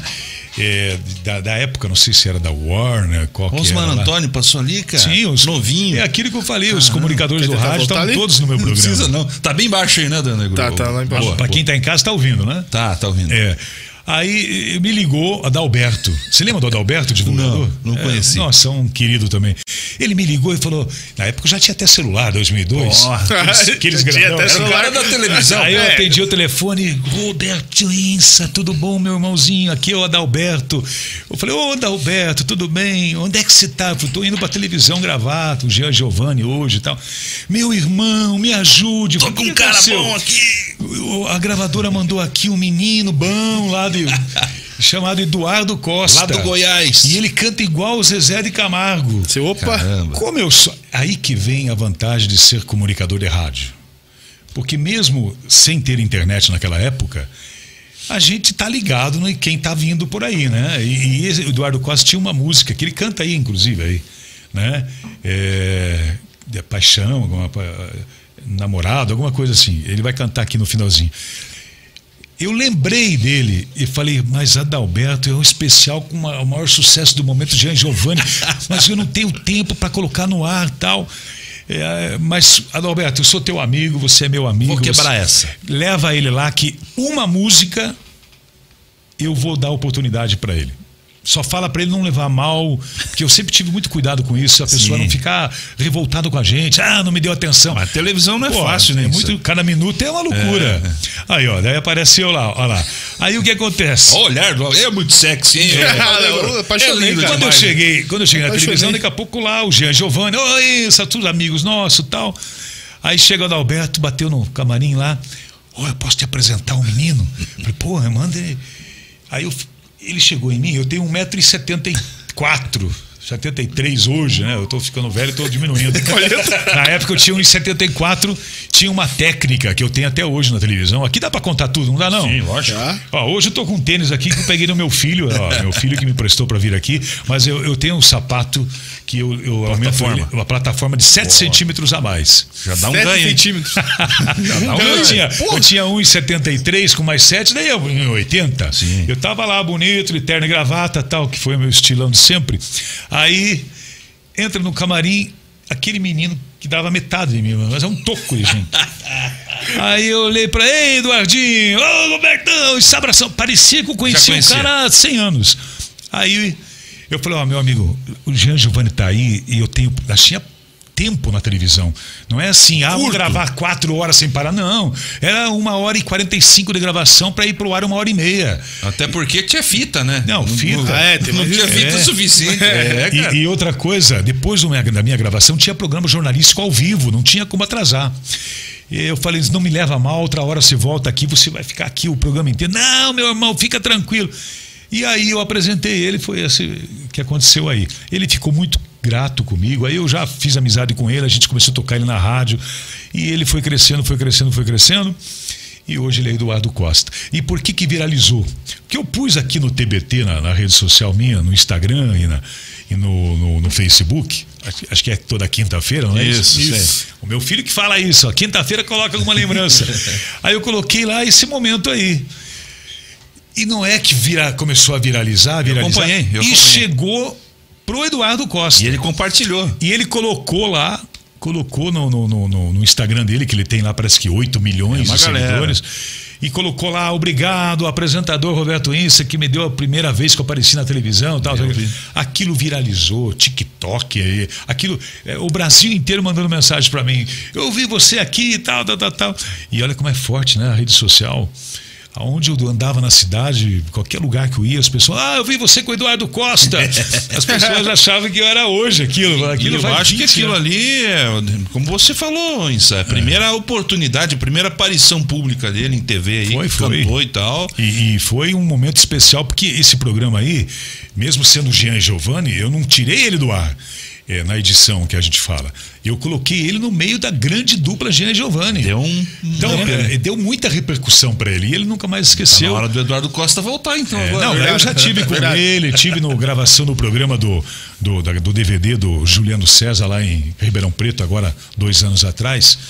Juliano César que no- nos deixou também, né? Então aí eu tava com ele lá, aí ele falava pra mim, cara do céu, como eu era diferente. Eu Falei, eu que digo. O que, que a grana não faz, né, não, nego? Nossa, Como eu era diferente. Ainda tem esperança pra gente, cara. É, ah, cara, como eu era que, olha, diferente, olhando é. bem, assim, melhor.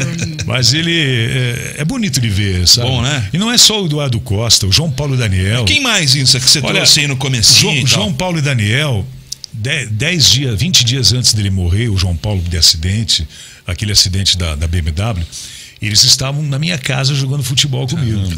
E, e eu, como eu sempre falo, eu não fazia, quando dava essas oportunidades, eu não, eu não fazia só para mim.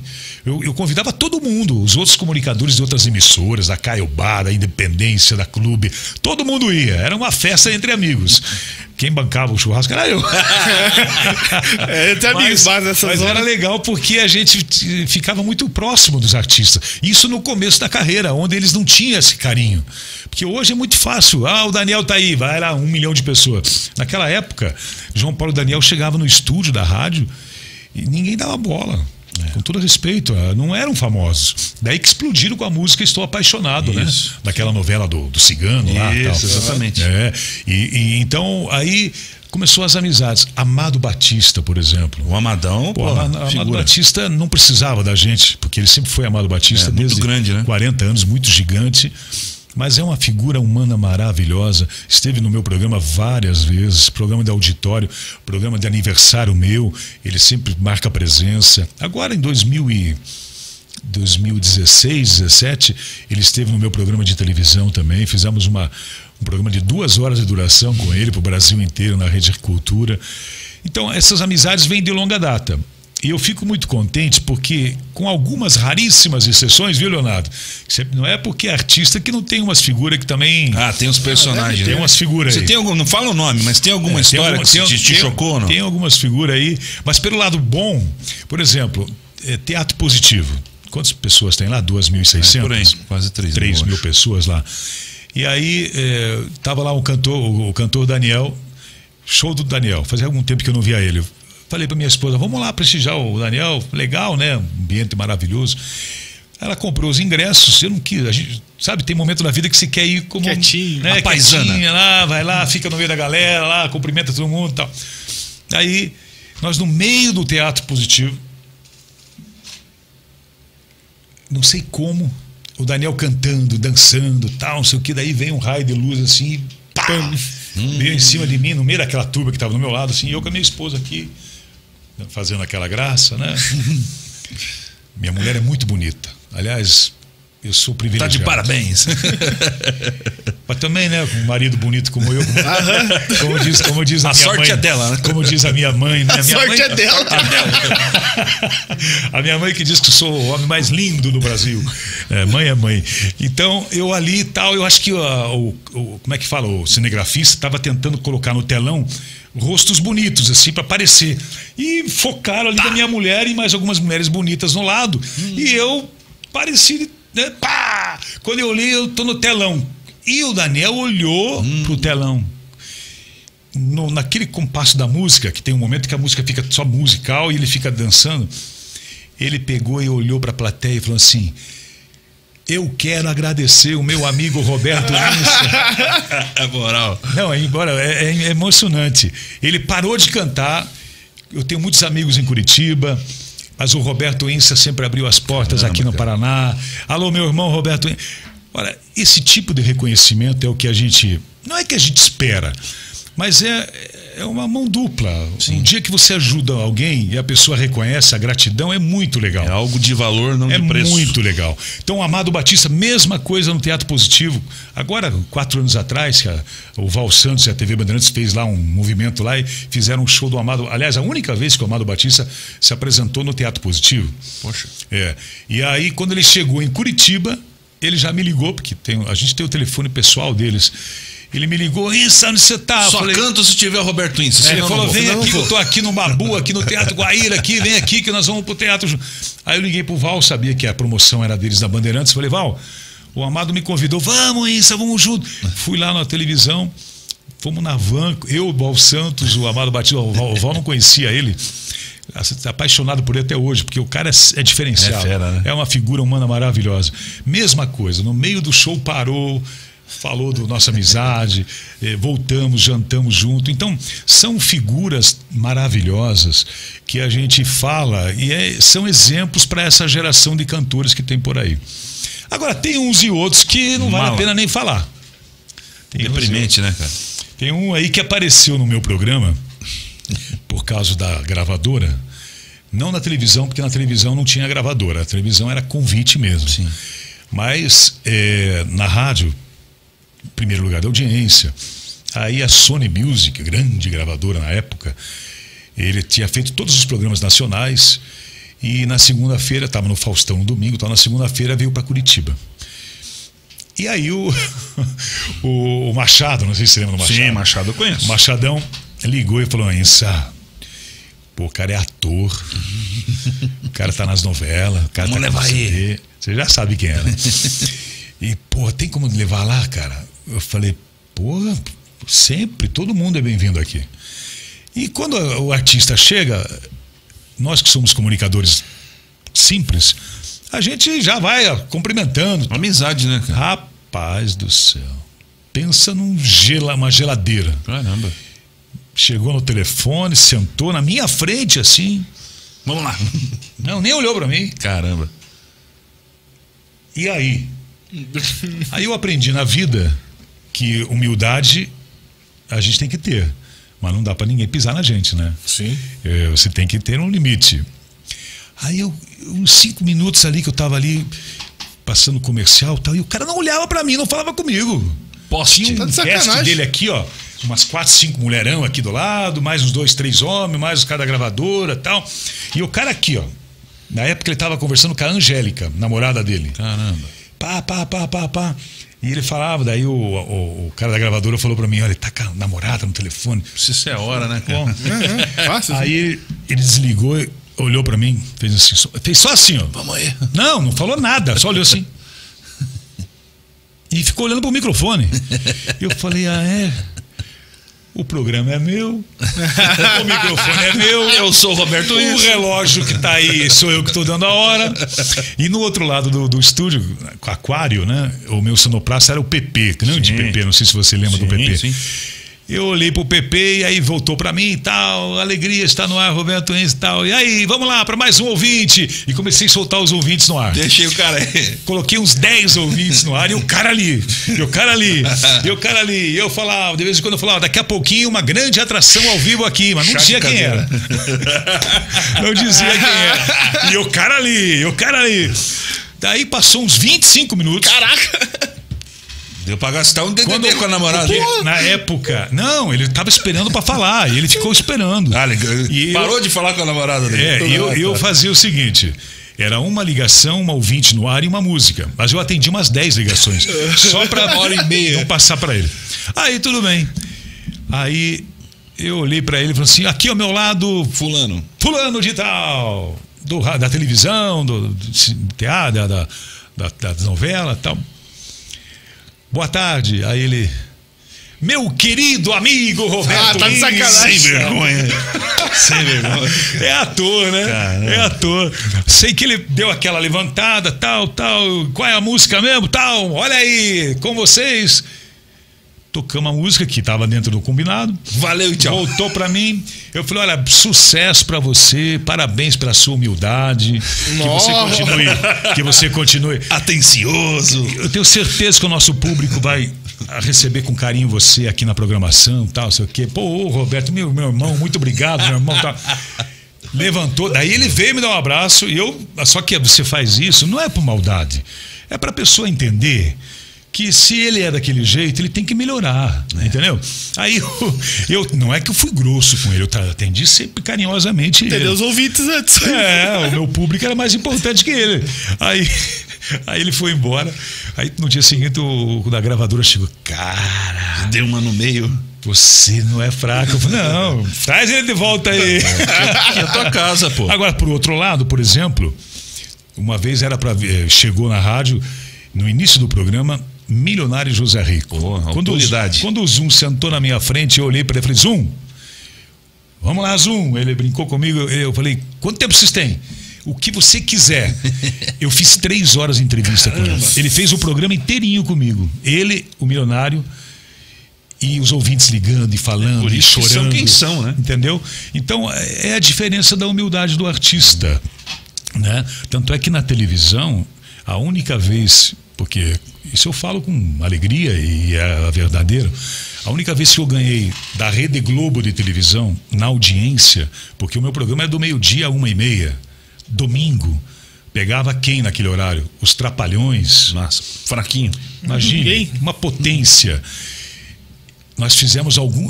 Foi sete minutos que nós ficamos em primeiro lugar no Paraná, com o milionário José Rico. Show, hein? Foi a- uma da primeira vez que ele foi no meu programa e a gente fez umas chamadas tal. Foi uma, um momento muito especial também. Você sabe que tem um amigo meu, o Claudinei Santos, que trabalha comigo lá na Clube FM. Ele também foi entrevistar uma dupla. E a dupla sentou no estúdio, tal, estourada no Brasil, a música estourada no país inteiro. Chegaram nessa marra também de telefone, não sei o quê, fica aqui, não tá nem aí. E não deram oi pra ninguém, não falaram, falaram nada com ninguém. Vamos pro ar, vamos pro ar, estamos aqui com fulano e fulano, vamos lá. E os caras aqui, ó, Dão Negro, só pá, Ah, não. Claudinei foi lá, apertou o botão e. Muito bem. Estiveram aqui com a gente, fulano de tal e fulano de tal. E numa próxima, eles voltam aqui na programação. O show é hoje, tal hora e tal hora e valeu. Puf. Claudinei é. Cara. Foi histórico isso aí. Não foi fácil, não. Ô, Issa, você quer mandar um abraço pro pessoal que tá acontecendo? Fica à vontade aí. Olha, olha que legal. Manda aí, aqui, manda ó. aí. O pessoal filma a gente lá. É, na- da hora. O pessoal filma e, e- e aparece a gente Faz aqui. ó. selfie e tudo mais. Ó, Olha que legal aqui, ó. Muito bacana. ó, ó, ó. Olha, ó. Pessoal, filme manda pra mim aqui pra dizer que tá assistindo. Obrigado pelo carinho desse público maravilhoso. Agora eu fico pensando. é, alô, Beto Tortato. Beto tá, tá mandando um abraço aqui pra nós, meu querido amigo Beto Tortato, amigo da infância, né? É, eu fico pensando o seguinte, Leonardo. Quem tem oportunidade de estar mais de 20 anos na- no rádio, na comunicação, na televisão, você já imaginou quantas pessoas a gente teve o privilégio de fazer parte da vida da pessoa? Em alguns momentos da vida da pessoa. Momentos felizes, momentos de dificuldade. Né? Porque, eh, só para você ter uma ideia, eu fui padrinho de casamento diversas vezes de ouvintes de rádio. Eh, tem pessoas que se encontraram através do rádio, É, cara. que se conheceram através do rádio. Sabe quando um manda, muda ah, eu mandar vidas. música aqui pro Dal Negro, lá de São José, quero mandar uma música pro Leonardo, lá do Bairro Alto. E aí um manda pro outro, aí se encontravam, casavam e convidavam o comunicador para ser padrinho de casamento. Quantas e quantas. Aliás, um beijo para todos os meus afiliados e afiliadas que há muito tempo eu não vejo. Porque Também penso tem pouca gente. Juntar É, a essa turma toda, hein? Então é muito legal. E, e- e esse carinho que a gente encontra no- nas nossas andanças é muito legal. Aonde a gente vai, o pessoal, o pessoal para a gente. Eu não sou de fazer academia. Estou precisando porque a idade está chegando, Também. mas, mas eu faço Nem vou caminhada. falar nada. Sabe, eu faço caminhada. Eu, eu, eu coloco um boné na cabeça, agora com máscara, né? Então, máscara, boné na cabeça e tênis no pé, calçãozão e saio na rua. Coloco o fone de ouvido, fico curtindo aqui o podcast Fusão, vou ouvindo notícia tal, bate o telefone, vou atendendo, vou trabalhando e vou e faço duas horas por dia de caminhada. Eu faço duas horas por Duas dia. horas? Eu saio lá da Praça do Japão e vou até o terminal do Pinheirinho e de volta. Caramba. Todos os A dias. gente chegava lá e pegava o ônibus. É. Aí, é, imagine você com máscara. Aconteceu hoje isso. Eu estava andando na hora do almoço hoje, máscara no rosto, boné na cabeça. Você está andando assim, as pessoas, ô Isa, Isa. Aí você olha para o lado, a pessoa desce do carro, que está parado o carro no, no acostamento, vem lá e dá um abraço na gente. Aconteceu hoje, Pô, é, um tradicionalista gaúcho tava, parou ali, me abraçou. Lembra de mim? Eu fui num programa seu com João Luiz Correia nos anos 2000. Aí, Eu lembro. Eu falei, claro que lembro, você tava de bombacha. Aí ele falou, é, eu tava mesmo. Porque, claro, né? O programa gaúcho, barbaridade, Tem como. Então, então é muito legal. É, é, esse é o maior presente que a gente tem como retorno da comunicação. Pois é. Agora, não é fácil. Vamos ver aqui que a Lia mandou uma mensagem bem mais cedo pra gente, ver o que ela diz aqui, ó. Vamos ver. Cadê a Lia lá? Amigos, boa noite, Léo, boa noite, equipe. Que bacana, fico muito feliz em saber que o nosso amigo Roberto Insa tá aí. e eu tô diretamente de Santa Catarina curtindo com vocês. Oba. Fiquei muito feliz aí pelo convite desse baita mestre da nossa comunicação, que eu tenho a honra de ser amiga há tanto tempo, de já ter trabalhado tantos e tantos anos juntos, de aguentar essa mala, né? né, Joacir? Olha aí, ó. Sacanagem. Quem é esse cara? Brincadeiras à parte, um beijo pra vocês, bom programa aí e tamo juntos, tamo misturados aí sempre, né? Valeu, galera. Beijo grande em todo mundo. Beijo pra Catarina agora, né? Olha que legal. Agora você chama ela de Rosélia. É, vai ficar brigando. Mas deixa, deixa, deixa, deixa, deixa comigo. A, a Lia Lago sempre foi minha jurada de programa de televisão. Aliás, quando eu comecei na Record, ela era a, a, a princesa da televisão. Lembro bem. Ela fazia programa de clipes musicais. Isso. E, é- e ela, ela é linda. Né? Na época da televisão, ela, claro, 22 anos atrás, ela fazia muitas ações de, da televisão, da Record aqui no Paraná, e além do programa dela. Aí quando eu estreiei, é claro, a televisão, eu falei, eu preciso ali a Lago no meu Preciso programa. de imagem, quero E- imagem. E é uma querida amiga da minha esposa, amiga da minha família, é, e ela que fazia os áudios, como é que você fala? Off, né? Como é que é? Isso, os office. O- os áudios né, de matérias externas, ela que fazia. Essa história que eu contei no começo, para quem pegou no começo, no dia que hum, contaram a história da minha vida na televisão, meu arquivo confidencial, a voz era dela. Então, a Lia Lago é uma das grandes profissionais que eu conheço na comunicação e uma figura querida, amiga dos amigos. E eu fico muito contente de poder eh, estar nesse momento sabendo que ela está lá em Santa Catarina e assistindo a gente aqui, né? Tá, tá um beijo para você, Rosélia Lago! ela, Você ela- tem que chamar ela no teu programa. Não, na época, volta. na Record. Chamava de Rosélia? Era Rosélia Lago. Ai, ai, ai. Aí no, da passo daí ela começou a cantar, ela foi cantar no Raul Gil, lembra? Sim. Ela foi pro Raul Gil e daí ela tirou o Rô e ficou Lia, só a Rosélia Isso. tirou a, primeira parte ficou Lia Lago. Até hoje eu brinco com ela. Oi, Rosélia! Fica no veneno, né? Xinga. Bom, o Juliano acho que ligou agora lá, o YouTube na casa dele e perguntou onde tá o Laércio Men. O Laércio Men tá na TV Evangelizar. Trabalha com lá o na produção. Reginaldo. Ligou agora o É, acho que ele acordou agora, ele tava no sono. E aí ele ligou. É o Roberto Insa hoje, viu, Juliano? É, sou Tá eu, hein? Sou eu. Conhece ou não? Eu, eu vim, hein? Eu vim, hein? Tá aqui. Ô, Insa, Pô, que eu legal. poderia ficar mais umas 5 horas falando contigo aqui. Você já está convidado para voltar, para a gente conversar muito mais sobre. Eu tinha muito mais perguntas para fazer para você, dos teus amigos artistas, das tuas histórias, mas queria agradecer a tua presença. Para a gente foi essencial, foi muito bom estar com você.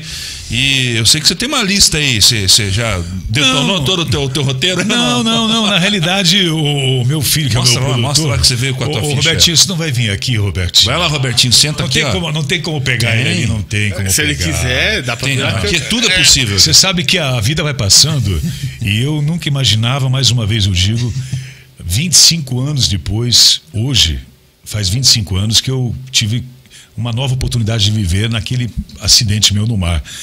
E, e estar aqui falando para esse grande público é um presente de Deus também. E agradeço mais uma vez a você, Imagina, Leonardo. pra gente é uma honra. Ao, ao Dal Negro, o, o Juliano mesmo não estão vindo, mas eu olho aquela cadeira e vejo que ele está ali. Isso.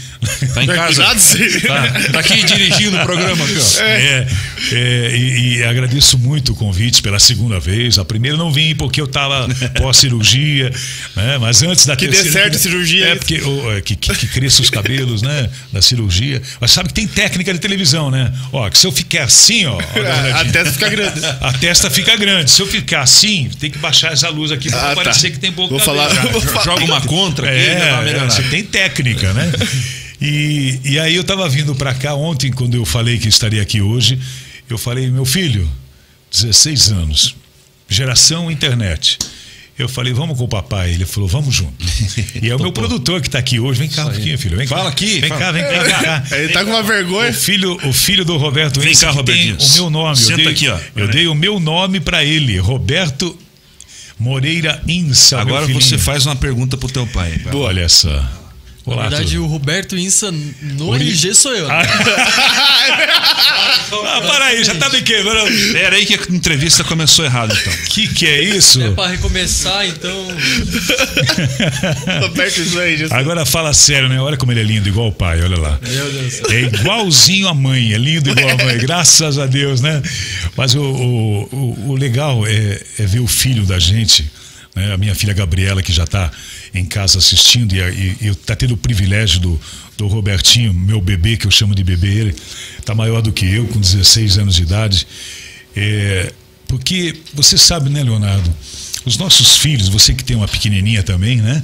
Uma pequenininha e um pequenininho. É, um casalzinho. É? É, eles, eles são de outra geração. É claro que muitas vezes eles podem lembrar, acompanhar o que o pai fez na comunicação, mas eles não viveram essa fase da comunicação. E, e eles hoje, escutando, eu poder ter o privilégio de ver o meu filho aqui ao meu lado. Né, filhão? Bate aqui, meu filho. Ele brinca comigo que ele é original, Roberto Ince é original, porque eu, quando ele nasceu, a gente, minha esposa me fez uma homenagem e, e falou: vamos colocar o teu nome, né, para uma homenagem. Então ficou Roberto eh, Moreira Insa, que cabe o sobrenome da minha esposa junto com o meu sobrenome. E o meu primeiro nome, como a Lia Lago já me entregou, tem, tem mais um nome antes daí que é Roberto Insa. Então ele fala que ele é o legítimo, não? Eu tenho que ele- explicar pra todo o Uber que o Roberto Insa que chamou não foi ele. Foi Todo Uber. Ele falou, não, aquele é o Joacir deles? Ei, ei, ei, ei, para de falar, para de falar. Me conte uma coisa. é, isso que ele falou é uma verdade. Cada vez que ele pega os aplicativos para ir para cá, para lá, para lá, para cá, que essa juventude pega, é normal, né? Nós pegamos. Como é que é a história? Entra no carro. Primeiramente, né, eu entro no carro, os caras. Você é filho do Roberto Insa? Ou parente do Roberto Insa? Deu. Sou, ele é meu pai. Mas daí eu tenho que explicar toda a história. Alguns perguntam a história da olaria. Eu É. tenho que explicar tudo isso. é, isso tem a ver com a- a- o arquivo confidencial meu, digamos assim, entendeu? Agora você pega e mostra o Fuso Não, Podcast. o cara já chegou a tirar foto comigo. É. Link, ó. Só. Como é que é essa história aí agora recentemente, que você foi num- numa festa de aniversário, ele pediu para tirar foto, né? Não, o cara tirou foto comigo, falou que era fã. Era um velhão, assim, gente boa, tiozão, assim. Não, a maior, a maior foi o seguinte, Leonardo. Gente boa. Aí, Dal Negro, agora lembrei foi. agora, lembrei. Conta isso. O meu filho nasceu no dia 20 de agosto de, de 2005. 20 de agosto. No, no, no- no Hospital Santa Cruz, aqui na, ali no Batel. É, recentemente, você pegou um carro, lembra? Ah, sim, não, esse foi. Esse Então foi conta, genial. conta que quando ele chegou me contando, eu olhei pra ele e falei assim, tá de brincadeira comigo. Não, papai, é verdade isso? pra valer. Pô, você que tá me contando, conta aí, como é que foi? Então, basicamente eu pedi um Uber lá né, da nossa casa até o shopping, né? Ali no Batel. E daí o Uber simplesmente falou. Ele virou pro. né? Me olhou. Ah, você é parente do Robertinho? Daí eu falei, sou. Daí ele falou: Ah, então você é o Robertinho. É, tem 16 anos, nasceu Ah, não, dia para. 20 de agosto de 2005. Já Presta deu, atenção, deu-? Hospital Santa Cruz, quarto tal. Daí Que medo, hein? Presta atenção. Que, que Ah, medo? Não, que parece, medo. parece coisa de cinema isso, de, de novela. E, e quando ele falou isso pra mim, eu falei, você tá de brincadeira. Não, eu, eu, eu- não, eu juro. Eu tava tipo assim, Fuja. se eu pular nessa velocidade do carro. Eu morro agora ou morro depois? Não, exatamente. Não, eu quase. Eu, eu, devo- eu vou começar a gravar meus, meus, meus Uber, sério. Só pra confirmar. Aí ele, daí ele, ele, ele, ele perguntou pro motorista e falou assim, mas tá, como é que você sabe É, isso? antes de pular do carro. Aí ele respondeu o quê? Ele falou: Não, é que minha filha nasceu no mesmo dia que você. e eu era super fã do seu pai. Eu tenho até uma foto com No ele. dia que ele nasceu. Que quando você tá no, na maternidade, você fica ali, todo mundo naquela expectativa. É. E tem um monte de outro Vira, papai. vira um time, né? Um monte de pai ali esperando nascer os filhos, né? E esse, esse, esse nosso amigo eh, tava ali no lado, nasceu a filha dele e nasceu o meu filho no mesmo momento. Caramba. E ele tirou uma foto comigo e depois, 16 anos depois, encontra ele no Que carro. Olha coisa, hein? Tá que, doido, que né? coisa maravilhosa, né? É, mas que legal. Mas é, é isso aí, Leonardo. Eu acho que a vida. A gente está vivendo um momento agora de muita reflexão, né? É, esse lado, tudo que a gente contou, é, esse lado de holofotes, tudo isso pouco valor tem se você não, não saber o que você está vivendo É verdade. né? Porque o que vale mesmo a vida são as verdadeiras amizades, o respeito ao próximo. Você, você subir na vida, você fazer sucesso, isso não é pecado, não. Pelo contrário, o Papai do Céu quer que todo mundo prospere. Mas o, o que não dá é para. Muitas pessoas fazem para chegar ao sucesso a qualquer custo, passando, pisando em cima de pessoas. Eu sempre fui contra isso. Eu sempre falo para o meu filho que está aqui, para o Robertinho, e para a Gabriela, né, a Mamá que também estão nos assistindo nesse momento, que o maior patrimônio, meu pai falava isso, o maior patrimônio que uma pessoa pode ter na vida é o seu nome.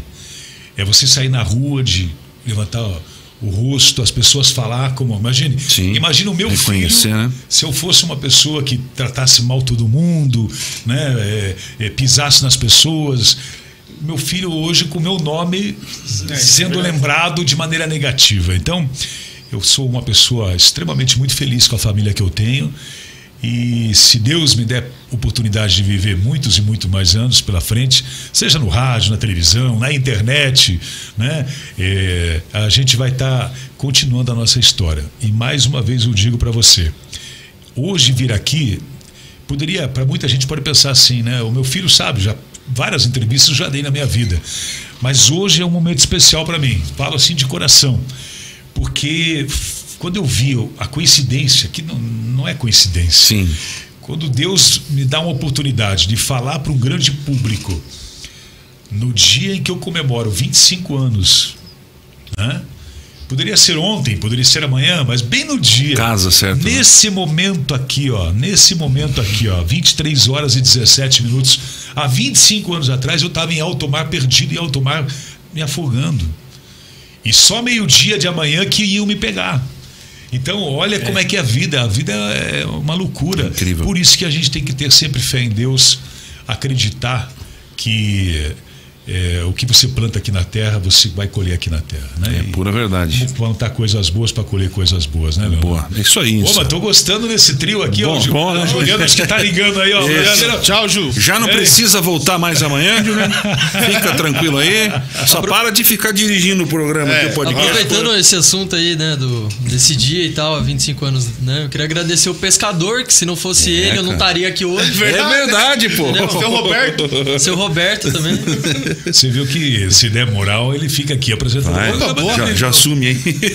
Esse, um podcast pai e filho. Né? Isso, isso aí. Na Ah, boa, é. né, cara? Você sabe que Roberto e é, Robertinho. Isso. é, essa, essa, esse projeto podcast, quando começou para valer, um ano, quando a pandemia começou e a gente parou com televisão aberta, porque não dava para gravar e tudo mais, aí todo mundo foi se reinventando.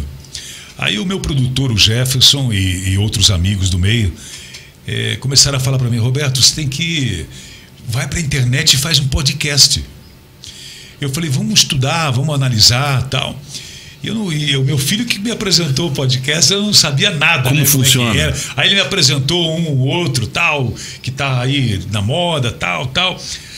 Isso há um ano e pouco, um ano atrás, um ano e pouquinho atrás.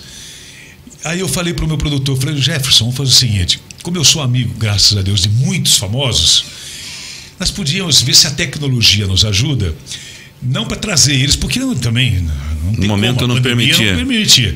Mas se a gente conseguir colocar uma como o Bial está fazendo na Globo lá, vamos fazer uma entrevista tal. Eu tenho acesso a muitos amigos que eu tenho certeza que não vão me negar Sim. a me dar uma entrevista como nós estamos conversando hoje aqui. Sim. Mas daí eles conversa, conversa, daí eu- ele falou, mas que linha que você quer? Porque o YouTube não pode tocar música. É, isso é verdade. Só se for ao vivo. É, mesmo assim não pode, de- derruba. Às vezes derruba. Cara, Depende. é, derruba, tá muito rigoroso. Aí eu falei, tá, mas e daí? Não, não. Mas então dá para conversar? Dá. Dá para colocar no- na tela a passagem dos artistas. Por exemplo, tô com o Daniel aqui, aqui não, na tela, eu tô falando com ele, "Ó, vamos recordar o ano tal, você aqui, o Amado Batista, tal, pessoal. Eu achei que poderia dar liga.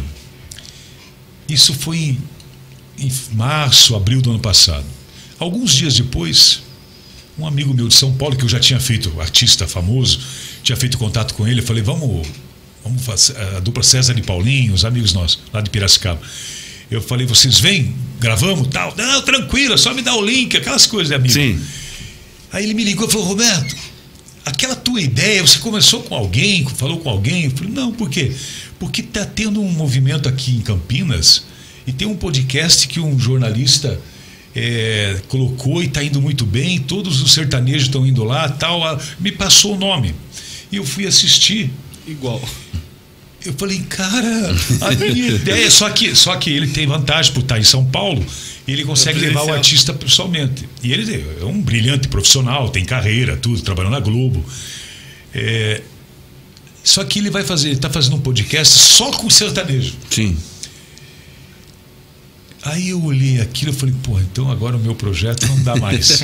Porque A internet ideia é grande minha- demais, ô Inso. A ideia, a ideia era, era o quê? Era pegar os sertanejos e fazer isso que vocês estão fazendo. Sim. Deixar gravado no, no- como é que fala, na plataforma do YouTube, para a vida toda. Para as pessoas saberem dos artistas algo mais além do musical deles. É, e quero é o que todo mundo explora já, né? O que todo mundo explora não tem Exatamente. muita- É. muito- E, e aí eu falei, não, não vou, eu não vou nessa linha agora.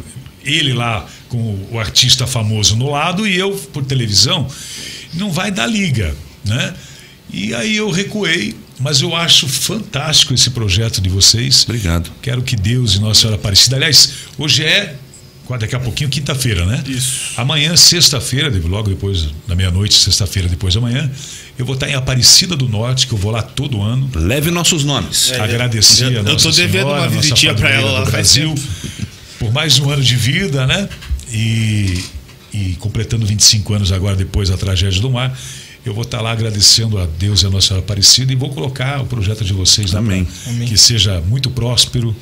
E pode contar comigo aí, a hora que voltar tudo à normalidade, quando eu tiver com um artista aí, me- eu vou ligar para vocês, vou Traga. trazer um artista aqui para vocês fazer o programa também, porque é só assim que a gente consegue avançar, né? Com certeza. Ninguém faz nada sozinho. Eu falo isso para meus filhos.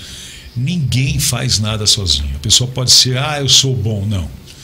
Se você não tiver amigos, pessoas que te abracem, você não chega a lugar nenhum. É pura verdade, né? Humildade também, né? Muito, muito. Sempre. Verdade é bom demais. Quero agradecer desde já a sua presença. Antes de eu te dar aquele tchau, aquele abraço final, vamos falar do Grossi aí, meu querido Dal Negro, que é o nosso grande parceiro. Você que está aí é, pensando em o que fazer para o futuro, como planejar o seu futuro, é, o que fazer no seu futuro, entre em contato com o Guilherme Grossi. Ele é o nosso grande parceiro, vai te apresentar a plataforma da MetLife, você vai conhecer um pouco melhor. E como você vai programar o seu futuro financeiro. É isso, Negro? Isso mesmo. Não tem nem mais, nem mais o que acrescentar. Temos aí os Tem contatos o, do o- Grossi? Arroba Guilherme, Gro, Guilherme Grossi underline, underline no Instagram. E o WhatsApp no 41 99278 1051. Tem dois underlines, hein? Isso, Guilherme, Guilherme Grossi. Grossi com dois S. Tracinho, tracinho. Isso, tracinho, tracinho. Tracinho Boa. rebaixadinho, né? Boa. Bom, hoje eu conversei aqui com o Roberto Insa e Roberto Insa, Robertinho, Roberto e Robertinho. com essa dupla aqui.